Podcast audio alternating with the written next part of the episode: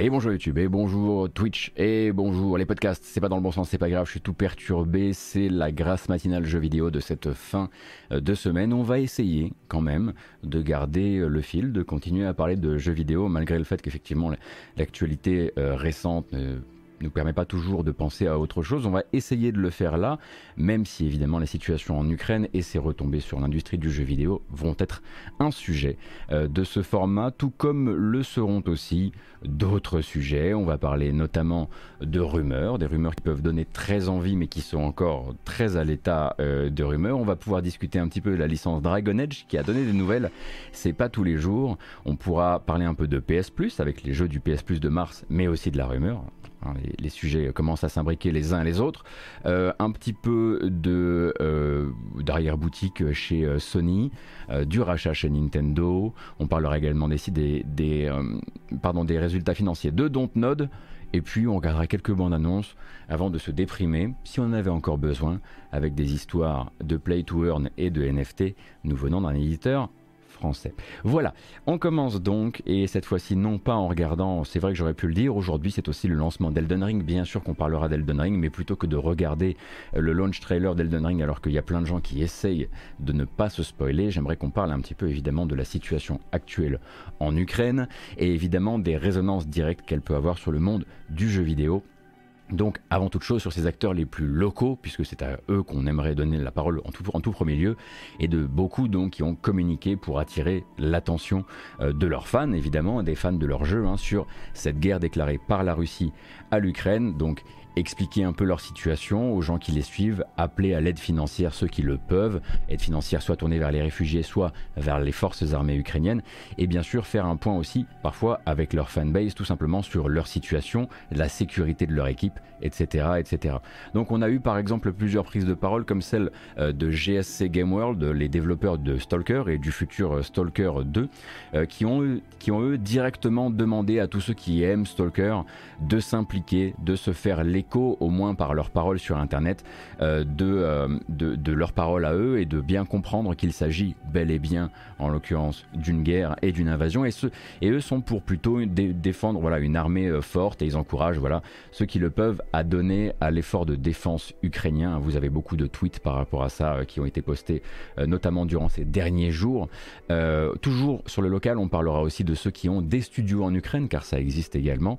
On a l'éditeur Tiny Build, donc éditeur dont vous connaissez peut-être un petit peu euh, euh, les, ramifications désormais dans le monde du jeu indépendant, euh, qui lui en a profité plus pour faire un point vraiment sur la situation de ses équipes et un point extrêmement rassurant de ce point de vue-là, puisque Tiny Build en fait s'est concentré donc sur le bien-être des employés, sur la sécurité, mais ils ont surtout annoncé que ça faisait plusieurs semaines voyant la situation se dégrader, ils avaient travaillé sur des scénarios de ce genre, des scénarios qui permettraient donc euh, de mettre en œuvre rapidement les choses pour déplacer un maximum de leurs employés le plus à l'ouest possible dans le pays et peut-être au-delà des frontières du pays, avec notamment des solutions de logement et manifestement aussi tout un appareil logistique financier qui n'attendait en fait que d'être déclenché en cas d'extrême urgence. En tout cas, c'est ce que dit le patron de Tiny Build, hein, qui s'appelle Alex Nichiporchik. Euh, et donc plutôt euh, rassurant de ce côté-là de savoir que l'argent de Tiny Build, car c'est quand même un éditeur tourné vers les indépendants qui a plutôt de l'argent dans, des caisses, dans les caisses, était aussi prévu euh, pour ce genre de situation. En tout cas, Tiny Build avait l'air de s'être préparé à ce genre de choses, donc plutôt une excellente nouvelle encore une fois. On pourrait parler également de Frogwares, hein, Frogwares qui est un studio ukrainien, les développeurs de la série Sherlock que vous avez vu euh, sur The Sinking City aussi plus, euh, plus récemment. Euh, et donc ils ont également communiqué sur le sujet en appelant leurs fans à manifester leur soutien en ligne par l'intermédiaire, bon il y a un hashtag officiel hein, qui est Stop, Stop Russian Aggression je crois. et donc également en appelant leurs fans à ne pas douter du fait que ces attaques ne permettent aux personnes sur place que d'essayer de rester en sécurité, euh, histoire de, voilà, de bien véhiculer le fait que l'incertitude les tenaille eux aussi, qu'ils n'ont manifestement pas énormément de solutions de de, déplacement dans le pays et que leur seule solution à eux, bah, c'est comme pour beaucoup de gens sur place, d'espérer euh, et d'espérer que ça se passera bien pour eux. Donc généralement, il faut partir du principe que ces éditeurs-là et que ces développeurs-là, de manière générale, ont gelé leurs activités le temps de, le temps de tout ça pour que tout le monde puisse rester en famille, euh, on l'imagine. Euh, ce ne sera pas le cas par exemple pour 4A Games, hein, 4A Games donc les développeurs de la série Metro, qui eux se sont plutôt contentés de poster, et c'est normal en fait, vous comprendrez pourquoi ils n'ont pas eu à faire un gros point sur la euh, la, sécurité de leurs équipes. Euh, ils, ont, ils ont juste posté un drapeau ukrainien pour, voilà, pour dire leur soutien à leur pays et, à l'indépendance de leur pays. Euh, mais eux, d'un point de vue sécurité, sont beaucoup moins inquiétés puisque la plupart, le très très gros des forces vives de Foray Games a, a en fait quitté l'Ukraine il y a quelques temps maintenant. Ils sont basés désormais à Malte. Donc une très très grosse partie de euh, l'entreprise ainsi que ses collaborateurs sont à Malte, sont à sécurité, mais de là où ils sont, n'oublie pas euh, évidemment de euh, communiquer leur soutien à leurs compatriotes ukrainiens. Et par exemple, le patron de Foray Games, parlant en son nom propre et non pas pour Foray Games, a eu des mots assez forts et appelant, je, appelant aussi à, comment dire, Rappelons que l'Ukraine et l'armée, que l'armée ukrainienne de 2022, ce n'est pas l'armée ukrainienne de 2014. Euh, c'est des choses qu'il a dites euh, au micro euh, de Polygone. Hein. il s'appelle Andrew pardon, Korov. C'est plutôt difficile à dire. Je vous mets le lien de l'article sur le chat. Voilà. mais en tout cas, lui est plutôt donc voilà, pense que tout ça, ça devrait quand même passer par une réponse armée. Et manifestement, vu que la conscription est en train de s'activer, si j'ai bien compris, euh, autour, euh, autour de l'Ukraine, j'imagine que c'est aussi par là que ça risque de passer. Évidemment, je vais essayer de parler uniquement de jeux vidéo. Je n'aimerais, j'aimerais ne transmettre que le plus important. J'aimerais ne pas me faire le spécialiste de choses dont je ne suis pas spécialiste et j'aimerais surtout faire très attention à toute la désinformation qu'on pourra, à laquelle on va pouvoir faire face sur Internet dans les temps prochains. J'essaierai de faire attention aussi parce que ça peut parfois aussi s'infiltrer dans les news que je, moi je suis amené à vous ramener. Si à un moment vous sentez qu'il y a quelque chose que je dis qui, cloche avec un truc que vous avez entendu, faut pas hésiter surtout à me le dire parce que je veux pas laisser traîner des âneries sur internet, surtout pas en ce moment. Voilà. Donc dans la Pologne voisine, donc l'éditeur développeur 11 Bits euh, a déclenché une opération d'aide financière euh, centrée ben, autour de son jeu, un jeu qui a, rendu célèbre l'éditeur et le développeur, This War of Mine justement, hein, eux qui se sont fait connaître avec un jeu justement très politique et complètement dédié aux victimes civiles euh, des guerres. et eux s'opposent évidemment, hein, voilà, ils, ils, se font la voix de l'opposition à cette nouvelle situation dramatique qui est non loin de chez eux. Et en plus de ça, ils joignent l'acte à la parole puisque pour les 7 prochains jours, tous les profits des ventes de This War of Mine et de ses DLC sur toutes les boutiques et sur toutes les plateformes iront constituer un fonds spécial qui sera reversé à la Croix-Rouge polonaise. Et la Croix-Rouge polonaise a actuellement une opération spéciale qui, vise à rediriger ces fonds-là justement vers l'Ukraine. Donc si vous n'aviez pas fait This War of Mine, qui est littéralement le jeu le plus déprimant à jouer actuellement, puisqu'on parle d'une simulation de vie durant une guerre civile, donc vous êtes dans un, immeuble bombardé et vous essayez de survivre, etc. Un jeu déchirant mais incroyable que je recommande à tout le monde. Si vous voulez le, vous le faire peut-être plus tard, je comprendrai, mais si vous l'achetez dans les 7 prochains jours, vous avez la possibilité donc de participer, euh, de participer au fonds d'aide de la Croix-Rouge polonaise euh, aux euh, populations civiles ukrainiennes. Voilà, vous pouvez le savoir. Et ce sera notamment le cas aussi euh, euh, pour les développeurs de Sleepways, qui sont eux aussi polonais. Alors rien à voir eux d'un point de vue de la thématique du jeu, euh, mais quand même l'envie de d'aider.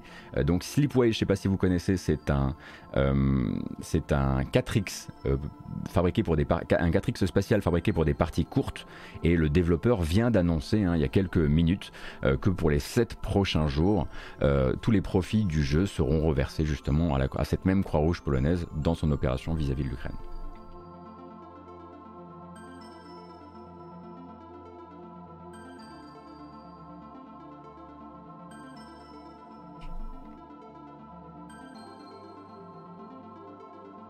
Hmm. Alors Lazare, le but pour moi n'est absolument pas de réduire la question de l'invasion de l'Ukraine à qu'advient-il de nos studios préférés. mon but à moi est de ne parler uniquement que des choses que je maîtrise, tout simplement je maîtrise ces trucs-là. on a peu de maîtrise sur très peu, de choses en ce moment. On a vraiment notre niveau de maîtrise sur le monde actuellement est en train de se réduire très très fort. Et moi, en fait, je veux surtout laisser parler les gens qui savent. Et de ce fait, je parlerai uniquement de jeux vidéo.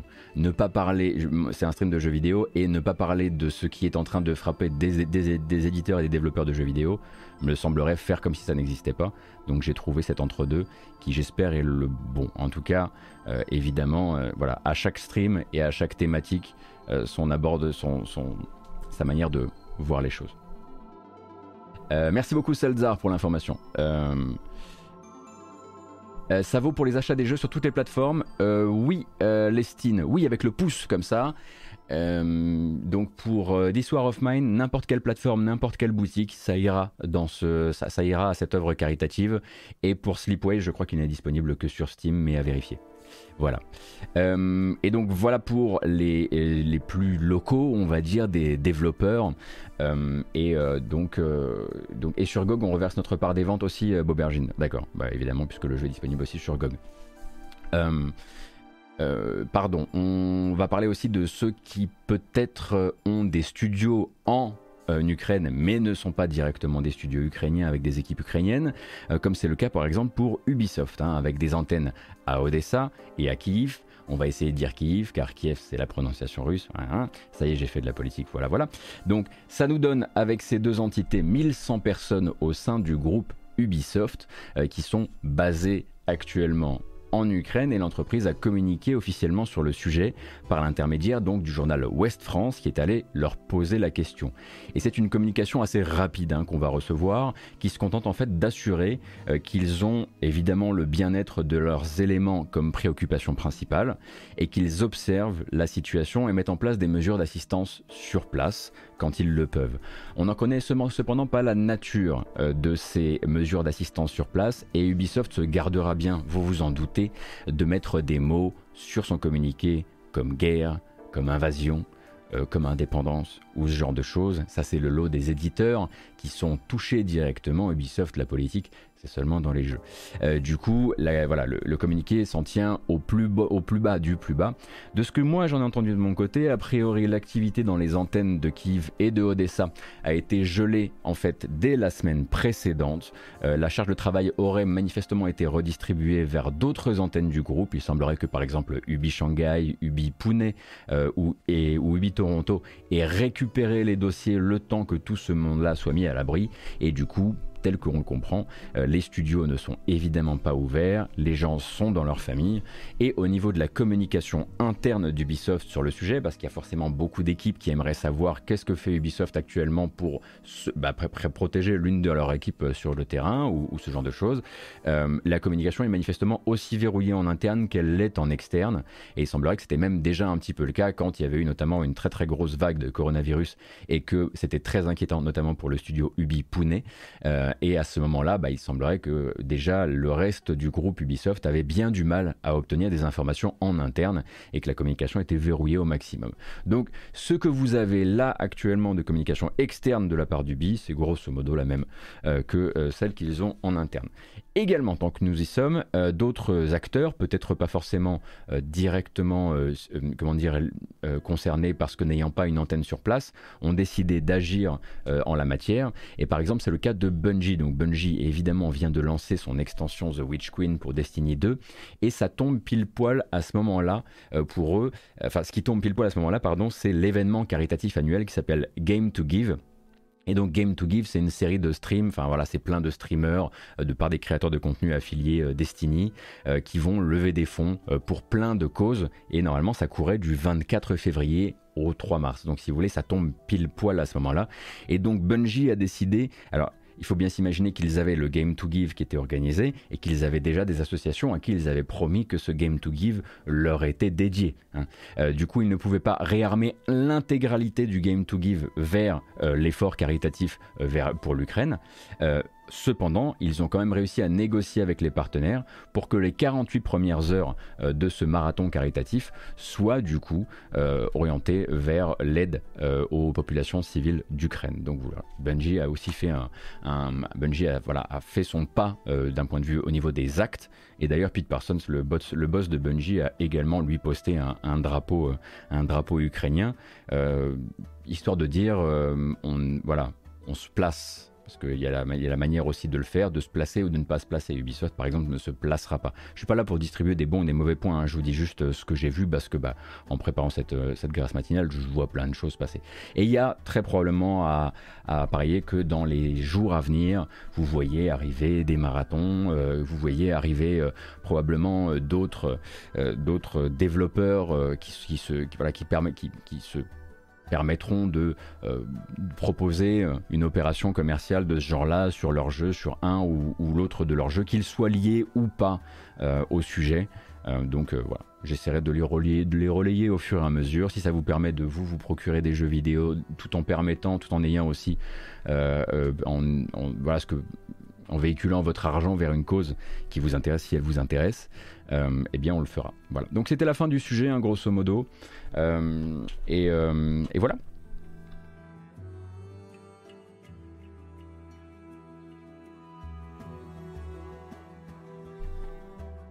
je pense effectivement quand on dit alpha que euh, quand on dit que Ubisoft a gelé les, gelé les projets sur place et qu'ils les ont qu'ils les ont filés aux autres antennes, je pense que ce qu'on veut dire que ce que, que moi j'ai obtenu comme info vis-à-vis de Ubi, c'est très probablement que bah, il y a des jeux là-dedans euh, qui sont peut-être des jeux live, qui sont peut-être des jeux qui sont en attente de patch ou des patchs qui étaient prêts à sortir. Et dans ce cas-là, bah, simplement, t'envoies le, le, reste du travail.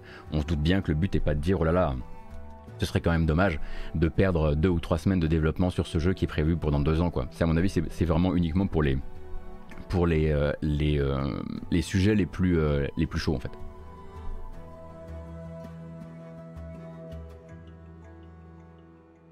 Ouais, je vois effectivement pas mal de choses, euh, Aubergine, euh, euh, notamment, du côté de, notamment du côté de la Pologne. et de comment ils sont des je, vois même s'organiser même des, chaînes de tweets ou ce genre de choses où les gens essaient de voilà de mettre en contact des gens qui ont des voitures ou des solutions même de, de, de, transport ou ce genre de choses avec des gens qui en ont besoin dans les communautés de développeurs etc on voit que ça s'organise de plus en plus. Merci beaucoup Individuals c'est gentil.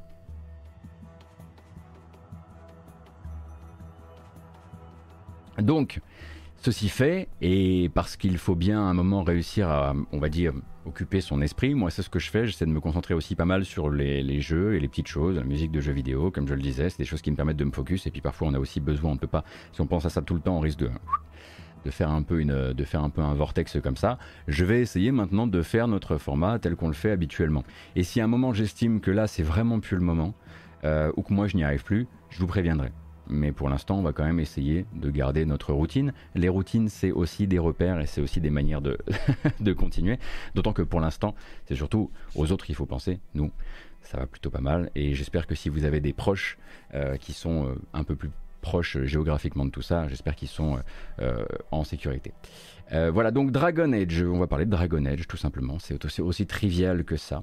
Euh, et BioWare donc qui donne quelques nouvelles de son projet Dragon Age 4 euh, par l'intermédiaire d'un billet de blog dans lequel donc le directeur du studio, le directeur actuel du studio, parce qu'il y a eu beaucoup de mercato au sein de, de BioWare, qui s'appelle Gary McKay, est donc très fier d'affirmer que le jeu a atteint la moitié de sa création.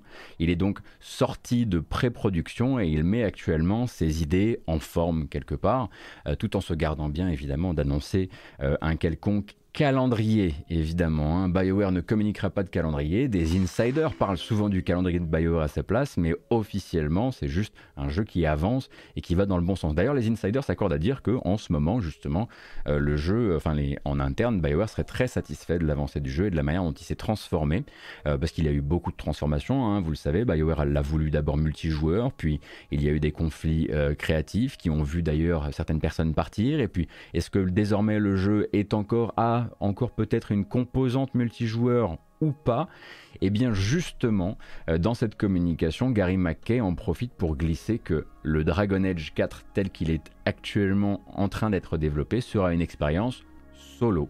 Une expérience solo avec un très gros, on va dire, un très gros axe, une très grosse emphase mise sur les choix et sur les conséquences de ces choix. Un RPG, quelque part, une folie pour BioWare. Euh, je vous rappelle que l'une des dernières fois où on a vu le jeu, c'était très probablement avec ce teaser de 1 minute 12. Rappelons-nous, voilà simplement, c'était il y a fort fort lointain, mais, mais quand même ça a existé. I face tyrants and would-be gods. Seen friends lose life and limb. But there's always someone bent on breaking the world.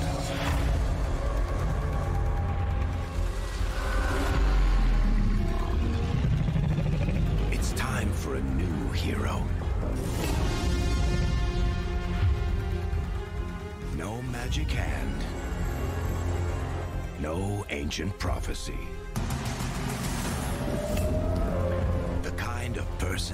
La question évidemment de ce teaser, c'est est-ce que Dragon Age 4 tel qu'on l'a connu, a encore le tel qu'on l'a vu ici avec ce côté un peu irrévérencieux dans le ton, etc., serait lié d'une quelconque manière au Dragon Age 4 qu'on aura à la toute fin de la production? Il n'y a rien de moins sûr. Hein. On rappelle que les jeux changent, les scénarios aussi, et surtout dans une entreprise comme BioWare, où tant de gens sont entrés et tant de gens surtout sont partis et parfois même partis deux fois et entrés deux fois dans la boîte. Donc forcément les questions se posent et les questions se posent justement parce que quand Gary McKay arrive là en disant Hey, euh, on avance vraiment sur Dragon Age 4, euh, vous allez pas me croire, mais on est satisfait de ce qu'on fait euh, à l'heure actuelle, eh bien c'est qu'il a aussi peut-être une autre nouvelle à communiquer dans ce même billet de blog, en l'occurrence un nouveau départ au sein de l'équipe Dragon Age, en l'occurrence le producteur exécutif Christian Daly, qui quitte donc BioWare et qui donc incarne le dernier maillon de cette chaîne de départ qui ont traversé le développement, les différents développements du jeu. Euh, donc un jeu qui a déjà perdu une fois un directeur créatif, une fois un producteur exécutif euh, avant celui-ci et une fois également un producteur principal. Et encore là, je ne vous liste pas tout, évidemment. Donc Gary McKay se veut pourtant rassurant à ce, à ce sujet, et c'est normal, c'est son travail. Le but étant de dire, voilà, on vous rappelle que ce n'est pas parce que ces vétérans-là s'en vont euh, que euh, Dragon Age n'est plus porté actuellement par des vétérans ou même des gens qui connaissent la série. Le but est de dire, et vous dire là actuellement, même après remplacement des gens qui sont partis, ce sont encore des gens qui ont 15 euh, ans d'expérience, soit auprès de la franchise Dragon Age chez BioWare ou chez Electronic Arts, soit sur, chez BioWare et sur leurs différentes, euh, leurs différentes euh, euh, séries. Donc rassurez-vous, et le but là, c'est vraiment de dire, oui, on sait, voilà, que à force de, de conflits créatifs, ben, ou même de changements de, de, carrière pour certaines personnes, ben, on perd beaucoup de gens, mais on ne perd pas l'esprit Dragon Age. En tout cas, une chose qu'il essaie de dire. Et c'est notamment comme ça qu'on apprend que la réalisatrice du jeu s'appelle Corinne Buch, ou Buche, je sais pas comment on dit. Elle a 15 ans d'histoire donc euh, chez Electronic Arts. Elle était donc euh, sur la série Dragon Age du côté de chez Electronic Arts, donc tout ce qui est pilotage de projet, production, etc. Et c'est elle qui réalise donc euh, ce nouvel épisode pour lequel on n'a toujours pas, comme je le disais, de calendrier. Mais si on en croit le bon Jeff Grubb, je crois qu'il était question d'un d'un 2024, je, ne dis pas de bêtises. En tout cas, à l'époque, il, en parlait comme ça. Euh, mais euh, c'était simplement voilà, une manière pour BioWare de dire que le développement déjà suit son cours, ce qui n'est pas toujours évident pour tout le monde. Euh, le contexte pour les départs massifs, LPU, il y a eu beaucoup, beaucoup de, changements différents. Il y a eu le moment où ils ont pivoté. Bah, Anthem a été une très grosse cicatrice dans l'histoire de BioWare, euh, de manière générale. Euh, toutes les fois, enfin, il y a eu des produits, il y a eu des projets qui ont été annulés par Electronic Arts. Il y a des projets qui ont été tordus dans un sens ou dans un autre par Electronic Arts, notamment Dragon Age, hein, puisque Dragon Age est vraiment au cœur et le nœud d'un problème de discussion, enfin d'un problème créatif entre BioWare et Electronic Arts depuis longtemps, puisque Electronic Arts pendant un temps ne voulait que du online, ce qui a retardé l'arrivée d'un nouveau Dragon Age. Et puis bah voilà, il y a aussi, bah, forcément, il y a des gens qui, ça faisait 15 ans, 15 hein, ou 20 ans hein, qu'ils étaient dans la boîte, donc à un moment, il y, a, aussi tout simplement des vétérans qui vont faire autre chose. Euh, surtout bah, quand la boîte bah, change un petit peu aussi de, change de, vibe et change de, manière d'envisager les jeux et ne veut plus forcément faire des, uniquement des RPG, mais aussi des action RPG. On sait que même pour certains, Dragon Age Inquisition en interne hein, a été déjà un, choc immense euh, parce qu'ils euh, considéraient que c'était plus pas du tout le genre de Dragon Age qu'ils avaient envie de faire.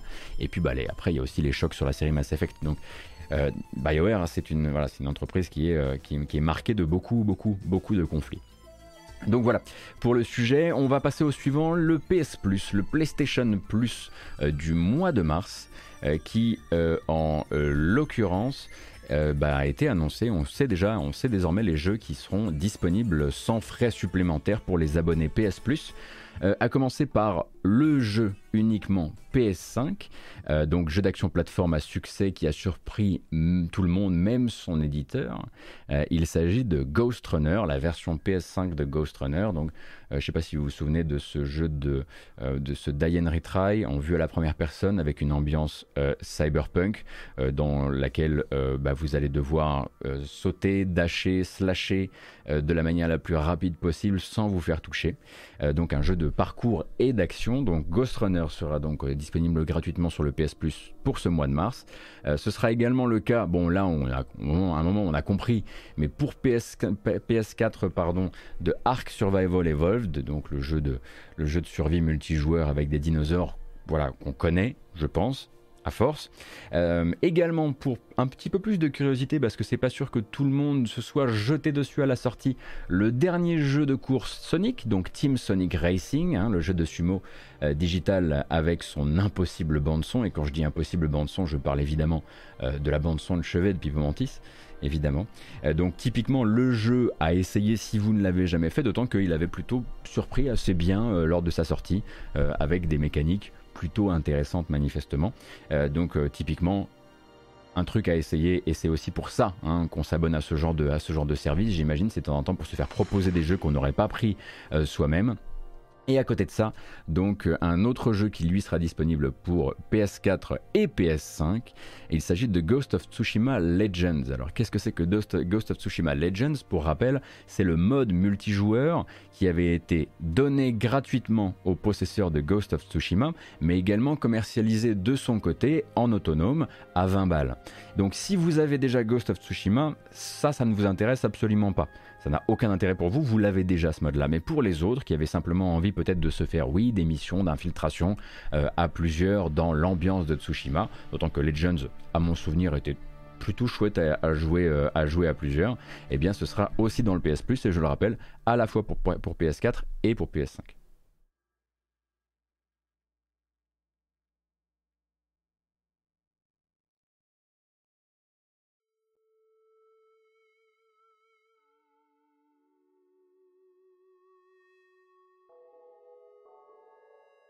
Est-ce que j'ai trouvé l'info concernant l'upgrade de Legends vers Ghost complet?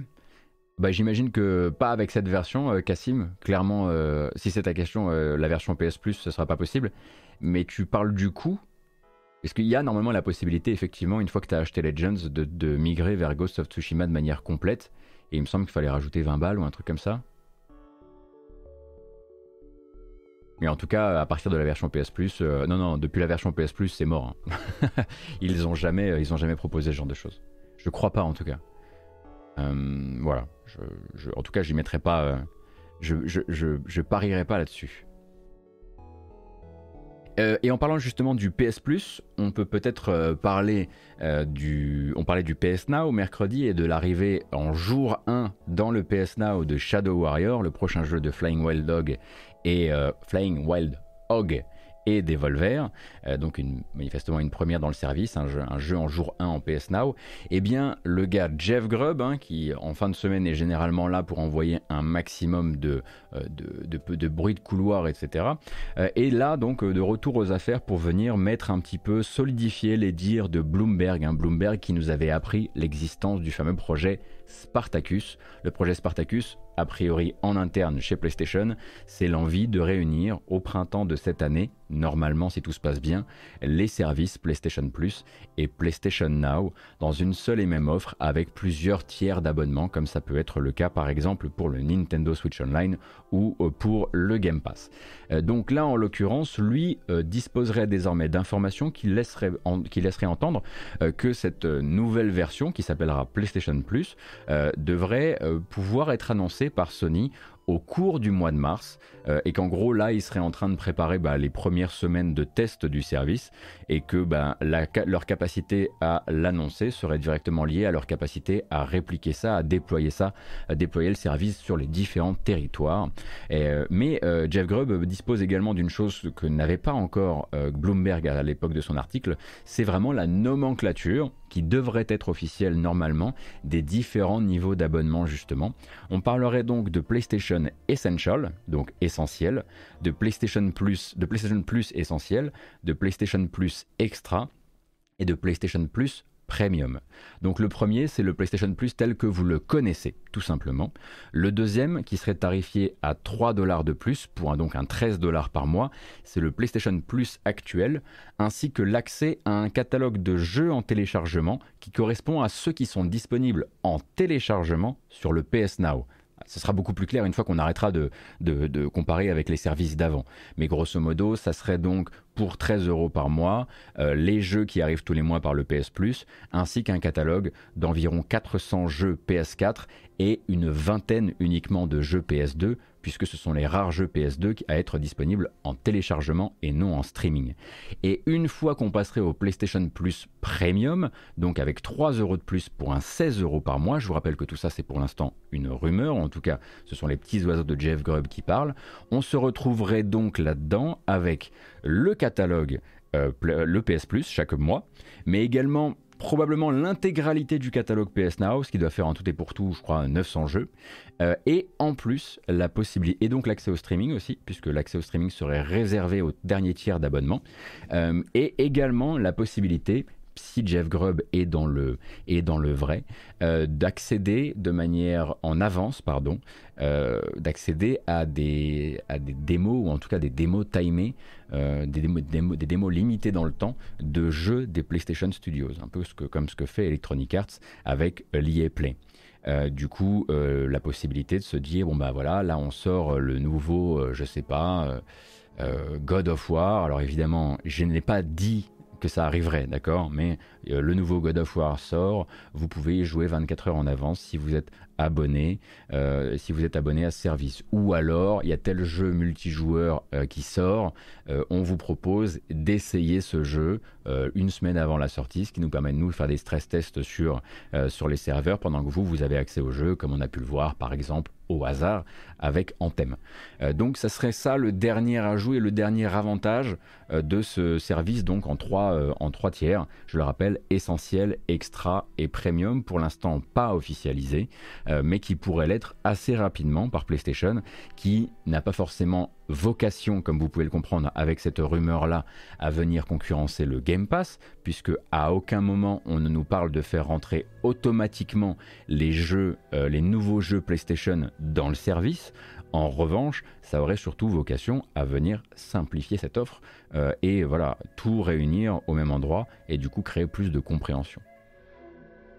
Du coup, est-ce qu'il y a du catalogue PS1, 2, 3 et 4 Eh bien, Amont, tel qu'on le comprend, si tu veux du rétro, il faudrait au moins se tourner euh, vers le dernier tiers qui permettrait d'avoir l'intégralité de ce qui est proposé actuellement en rétro par le PS Now, que ce soit des jeux exécutables sur ta machine ou jouables en streaming. Donc j'imagine que, alors tu vois, il y aurait, j'imagine, du catalogue 1, 2, 3, quoique 3, j'ai un, je ne sais pas combien il y en a sur le PS Now à l'heure actuelle, à vérifier, euh, mais dans ce cas-là, il faudrait le dernier tiers tel qu'on le comprend, et encore une fois, rien n'est officiel. Tu pourras télécharger, les jeux qui sont disponibles en téléchargement, Mikhailo, puisque euh, tous les jeux ne sont pas disponibles en téléchargement. Les jeux, euh, de, euh, de machines pour laquelle, par exemple, la PS5 n'assure pas la rétrocompatibilité ne sont exécutables qu'en streaming. Ça va dépendre des jeux, donc ça va être un petit bordel. Bah, ils ont leur ils ont leur euh, système de rétrocompatibilité qui vient leur mordre les fesses. Et à partir de là, bah, ça va être au cas par cas, quoi.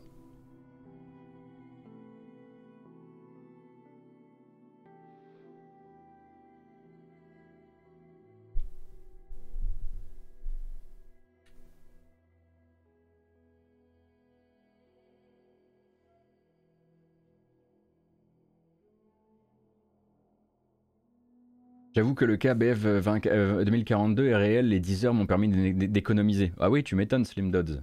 J'imagine que tu dois pas être le seul d'ailleurs. Enfin voilà, on verra du coup hein, quand euh, PlayStation décidera euh, d'annoncer ça.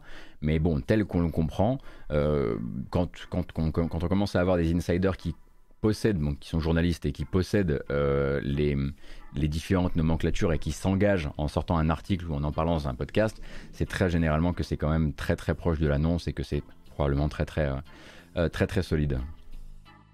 En gros, c'est le PS Plus et le PS Now en un. Kaiba, t'as compris. En gros, euh, tu, euh, en gros tu, si tu as le dernier tiers d'abonnement, qui est donc le, mode premium à 16 dollars, et j'ai pas dit euros, j'ai dit dollars, oui, ça devrait être normalement la rencontre des deux services.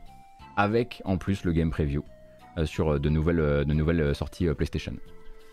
Il n'y a pas. Alors désolé Taleb, tu fais bien de me, rattraper parce que je suis très mauvais sur la rétrocompatibilité des jeux PlayStation 1 notamment. Il n'y a pas de jeu PS1 sur le PS Now, tu as les jeux PS3 et PS2. Euh, en streaming uniquement, les jeux PS2 HD disponibles sur PS4 et PS4 en téléchargement et streaming. L'enfer. L'enfer. Après, rien ne les empêche d'annoncer aussi une petite collection, par exemple. Euh, une collection euh, l'arrivée de jeux PlayStation 1, euh, par exemple, par le, par le biais du streaming ou ce genre de choses. Ils peuvent nous surprendre. Il n'est pas trop tard. On a du mal à s'y voilà, adonner comme ça à, cette idée. Euh, mais ils, peuvent nous, surprendre. Pour ça, il faudra. Pour l'instant, en gros, ce que Grub dit, c'est j'imagine que ça va être un petit peu. que ça va se euh, que ça va s'associer euh, au catalogue actuel qu'on connaît du PS Now. Euh, mais, mais pour les catalogues eux-mêmes, bah, ça il faudra attendre. Hein. Ça c'est clair que vous l'aurez jamais, vous l'aurez jamais avant l'heure. Ceci dit, trop vague comme rumeur, tonton Yo-Yo, Grub il a quand même la nomenclature, la division de l'offre, le prix. Ça permettait, ça, ça me semblait pas trop idiot d'en parler quand même.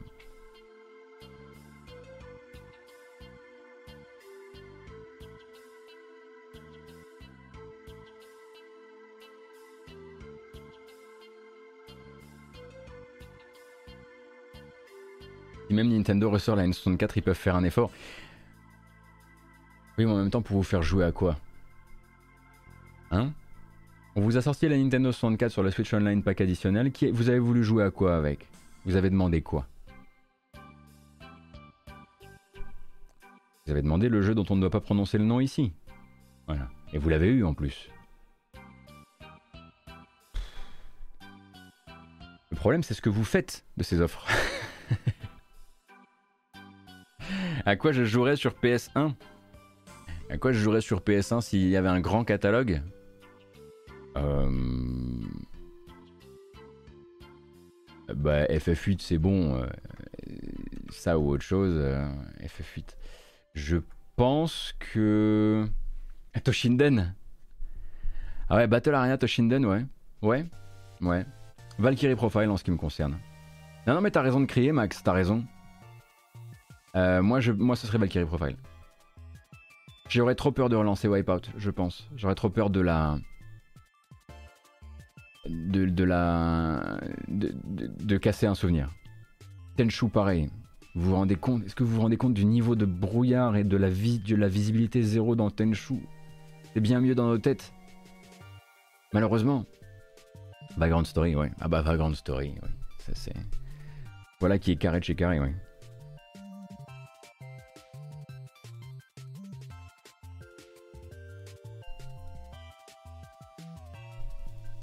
Oui, c'est vrai, euh, Taleb, il faudra encore voir euh, qui a quel droit et ce que ça leur permettra de, proposer. hein. C'est comme de toute façon, à partir du moment où on aura une image plus claire de ce que euh, Sony veut faire avec ses nouveaux, euh, tiers de service, ce fameux projet Spartacus, quand il sera annoncé officiellement, il faudra aussi se dire quelles sont les limites de ce qu'ils peuvent faire. Et en l'occurrence, là, des limites, il va y en avoir plein. Tout comme d'ailleurs pour Nintendo et son, ses différents catalogues Switch Online, ça va vraiment être les droits, quoi les droits et le nombre d'éditeurs qui préféreraient euh, refaire un petit remaster euh, plutôt que de voir sortir le portage d'époque euh, ou en tout cas une émulation d'époque. Négocier par exemple, j'imagine négocier quoi que ce soit avec Square Enix. Voilà. Donc c'est toujours très compliqué. D'autant que c'est aussi des, des catalogues aussi qui se rachètent, qui se transmettent de- d'entreprise en entreprise, des entreprises qui restent sur le catalogue en disant un jour j'en ferai quelque chose. Et ensuite, ça devient l'enfer. Ah, beaucoup de votes pour Bloody Roar. Euh, mais, mais pour le 2. Alors que le 1. À fond. Ah, la musique, ça c'est bon ça. Oui, Silent Hill, oui. je vous attendais, enfin vous avez mis un certain temps.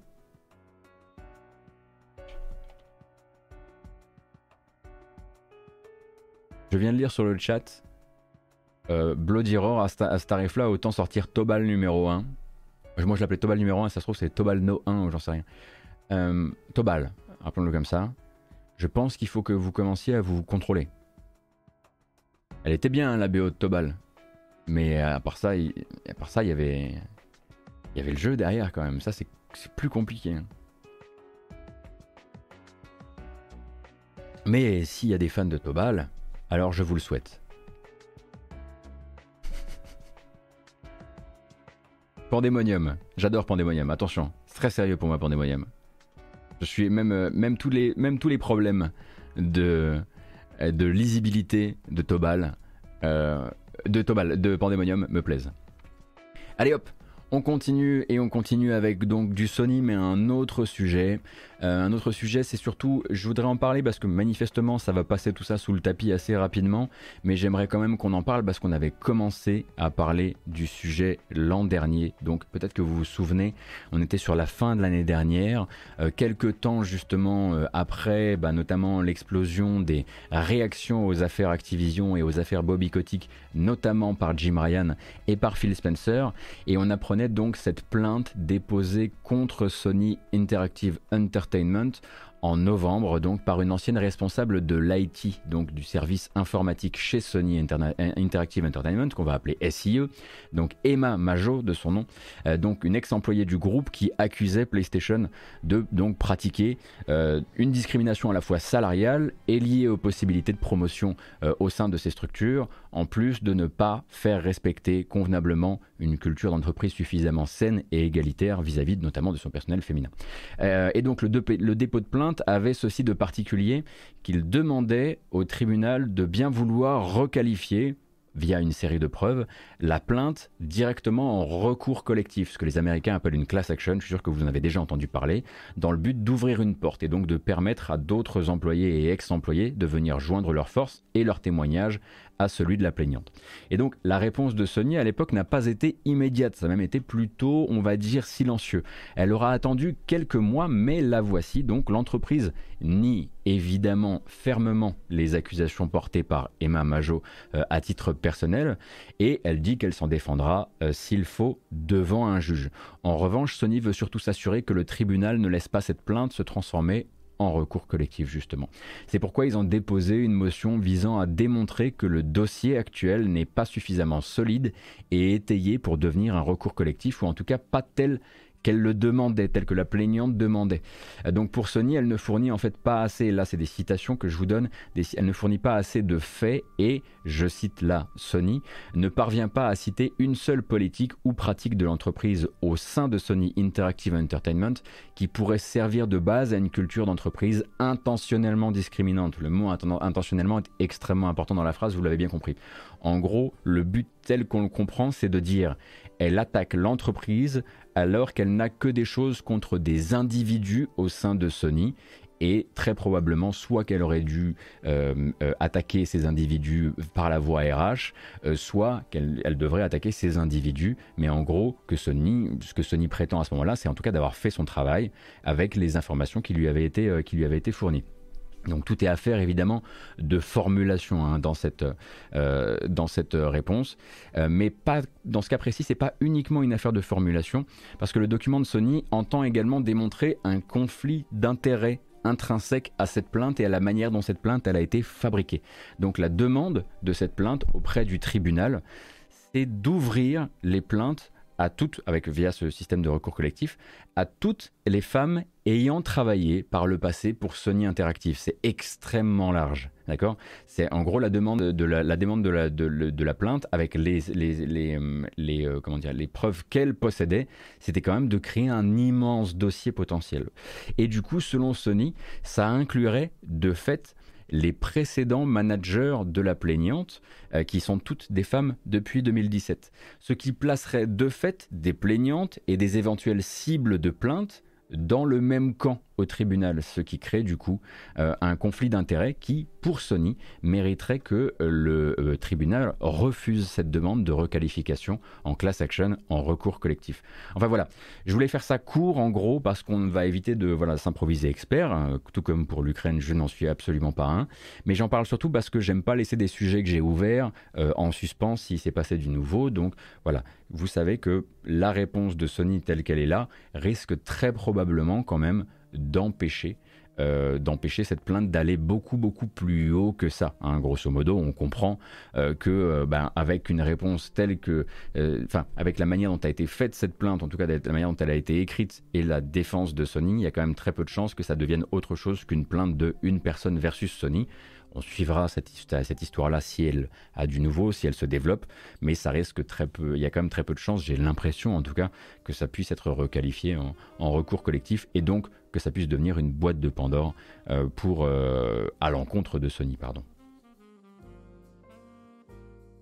Donc, euh, de manière générale, je vous rappelle que ces sujets-là, moi, j'essaie surtout de vous faire des résumés, que très souvent, quand ils apparaissent dans le paysage, ils sont notamment euh, porté par euh, quelques, euh, quelques spécialistes à la fois du monde du jeu vidéo, enfin en tout cas joueurs et intéressés par ça, et, de la, et de, du, système judiciaire américain. À chaque fois que je dis système judiciaire américain, j'entends vraiment le tom-tom juste derrière. C'est le cas notamment de Hugslow sur YouTube. Même si plus ça va, plus j'aime beaucoup ces analyses légales, mais moins je suis fan du personnage. Euh, du personnage euh, internet qui est en train de se, transformer en espèce d'anti-journaliste primaire, euh, particulier quand même. Donc je recommanderais principalement ces vidéos, voilà. C'est parce que je les trouve toujours très informatives. Alors elles sont en anglais malheureusement, mais ce que je vois de plus en plus sur Twitter, c'est vraiment juste, c'est parfois un peu, ça me rappelle les mauvais souvenirs quoi. Et on va rester un peu dans le business, mais cette fois-ci on quitte du coup euh, on quitte euh, l'univers de Sony pour se diriger vers celui euh, de Nintendo. Nintendo, donc, vous avez peut-être entendu parler d'une acquisition du côté de, bah, du petit artisan, comme on dit, donc qui s'est payé l'entreprise SRD, donc l'entreprise qui s'appelle Systems Research and Development. mais en fait, c'est plus au final une formalité administrative qu'une acquisition. Dans les faits, en fait, SRD, ça existe depuis la fin des années 70 et ça loue, l'entreprise loue ses services à Nintendo depuis près de 40 ans, euh, dans la plus grande fidélité. Donc euh, ils étaient là sur le tout premier Donkey Kong, ils étaient là sur les débuts des franchises Mario et Zelda, et leurs 140 employés à l'heure actuelle ont été présents sur des développements beaucoup beaucoup plus jeunes comme Animal Crossing New Horizons ou Ring Fit Adventure. Je vous laisse consulter hein, leur site officiel euh, pour vous rendre compte un petit peu de l'étendue de cette de 40 ans de collaboration avec Nintendo, ce qui nous donne quelque chose comme ça. Une fois évidemment que la page se sera chargée, car elle a décidé qu'elle n'allait pas se charger. Mais là, vous allez voir effectivement que tout y est, même F1 Race, même voilà, à l'époque de Star Fox, à l'époque de la Game Boy Color, SRD a toujours été au plus proche, comme je le disais, Nintendo, si bien d'ailleurs que depuis la fin des années 80, en 87, euh, eh bien, euh, SRD est installé, ils sont installés dans les locaux, dans le QG historique de Nintendo.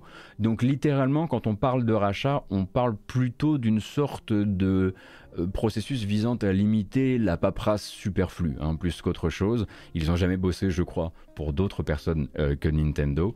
donc quand on parle de rachat, là, à ce moment-là, Nintendo n'est absolument pas en train de procéder à une de ces opérations, on va dire, de consolidation, comme on a pu le voir euh, dans, euh, dans le jeu vidéo du début de l'année, notamment 2022. Euh, D'ailleurs, hein, ce genre d'opération de consolidation, durant le dernier bilan financier de Nintendo, le président Shuntaro Furuhaka a eu l'occasion d'en parler un petit peu et de dire comment lui voyait l'acquisition de nouveaux studios euh, qu'on amène comme ça dans le, dans le sérail.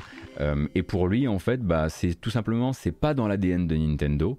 Et il trouve d'ailleurs que faire vite, vite arriver beaucoup de développeurs au sein de ta structure qui ne participent qui ne, qui ne partagent pas avec toi la même philosophie et la même philosophie familiale, le nom technique du crunch, euh, eh bien, c'est mauvais selon lui pour le business et c'est pas comme ça qu'on fait du business. Voilà, donc euh, pour le PDG de Nintendo, acheter des studios, tant qu'on n'a pas déjà bossé 15, 20, 30, 40 ans avec eux, ça ne les intéresse absolument pas. Hein, d'ailleurs, dans les acquisitions récentes qui sont voilà des, qui, officialisent des collaborations extrêmement euh, extrêmement euh, euh, on va dire vieilles, bah, il y a eu par exemple récemment Next Level Games, Next Level Games, les créateurs de Luigi's Mansion 3 et de Mario Strikers. Et tant qu'on est sur le sujet, parce que j'avais oublié, oublié de vous le confirmer, ça a été reconfirmé depuis, c'est bel et bien Next Level Games qui va développer le prochain Mario Strikers qui s'appelle Battle League Football et qui sort cette année du coup hein, pour coller à la Coupe du Monde. Alors j'ai dit j'ai effectivement, c'était Furukawa. En fait, je l'avais dans la bouche, je me suis dit c'est Furukawa. Et en fait, là sur mon document, je l'avais écrit dans le mauvais sens, donc j'ai dit Furuaka. Donc Furukawa, désolé pour Shuntaro Furukawa.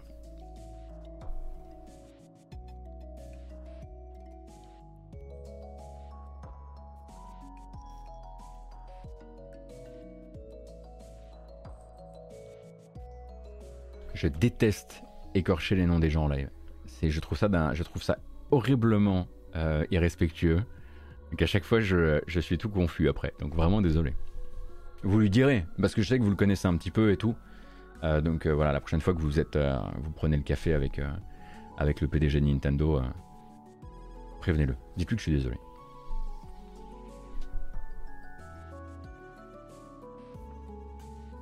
Petite question concernant la Steam Deck, comment ça se fait-il que la presse ne fasse pas de review de la console Tideuse? Je sais absolument pas, mais il y a de grandes chances que si euh, tu ne vois pas encore de, review de la console, soit la console n'est pas encore arrivée, soit la console est arrivée, mais du coup les, tests sont en train d'être réalisés. Je te rappelle que de toute façon, hein, la console, quoi qu'il arrive, sauf si tu es dans les tout premiers, euh, dans tous les tout premiers acheteurs, les tout premiers précommandeurs, elle va pas arriver dans le commerce, hein, elle va pas arriver en bas de chez toi, euh, chez, Boulanger. Hein. Euh, en l'occurrence. Ah, le NDA est à 19h, voilà. Donc, euh, d'accord. Bah. Si, ceux qui ont eu la console, j'imagine que vous aurez, euh, des, nouvelles très probablement ce soir. Voilà. Ceux qui ont, sur les, les, médias qui ont eu la console, pardon. Vous avez déjà eu des, des, débuts de hardware review, même preview ces dernières semaines. mais j'ai très hâte de savoir ce qu'en dira le public, enfin notamment la presse francophone, parce que comme ça je pourrais, on pourra comparer ça avec avec ce qui était dit autour de la Switch, etc. Les voyants verts, les voyants rouges. Je plaisante, hein. Je vous rappelle que moi, euh, après avoir essayé la Switch, j'ai fait un truc du genre. je sais pas. Donc, euh, quand je vanne. Euh, quand je vanne les voyants verts et les voyants rouges, c'est vraiment par pur esprit de, par pur esprit de, comment dire, de camaraderie. Je parlais du port Ethernet. Ouais, mais je parlais pas du port Ethernet dans ce sens, notre Cassim, parce que cette phrase avait souvent, elle a souvent été ressortie de son contexte, etc. Euh, je disais que, euh, voilà, pour moi, une entreprise qui avait toujours pas mis de port Ethernet euh, sur son dock, il y avait quand même peu de chances qu'elle ouvre sa machine à plein de trucs connectés et très du futur. Parce que souvent, en fait, on, m'attribue une phrase où j'aurais en gros dit que vu qu'il n'y a pas de port Ethernet, il pourra pas y avoir Netflix sur la machine, ce qui n'est pas du tout ce que je disais en l'occurrence.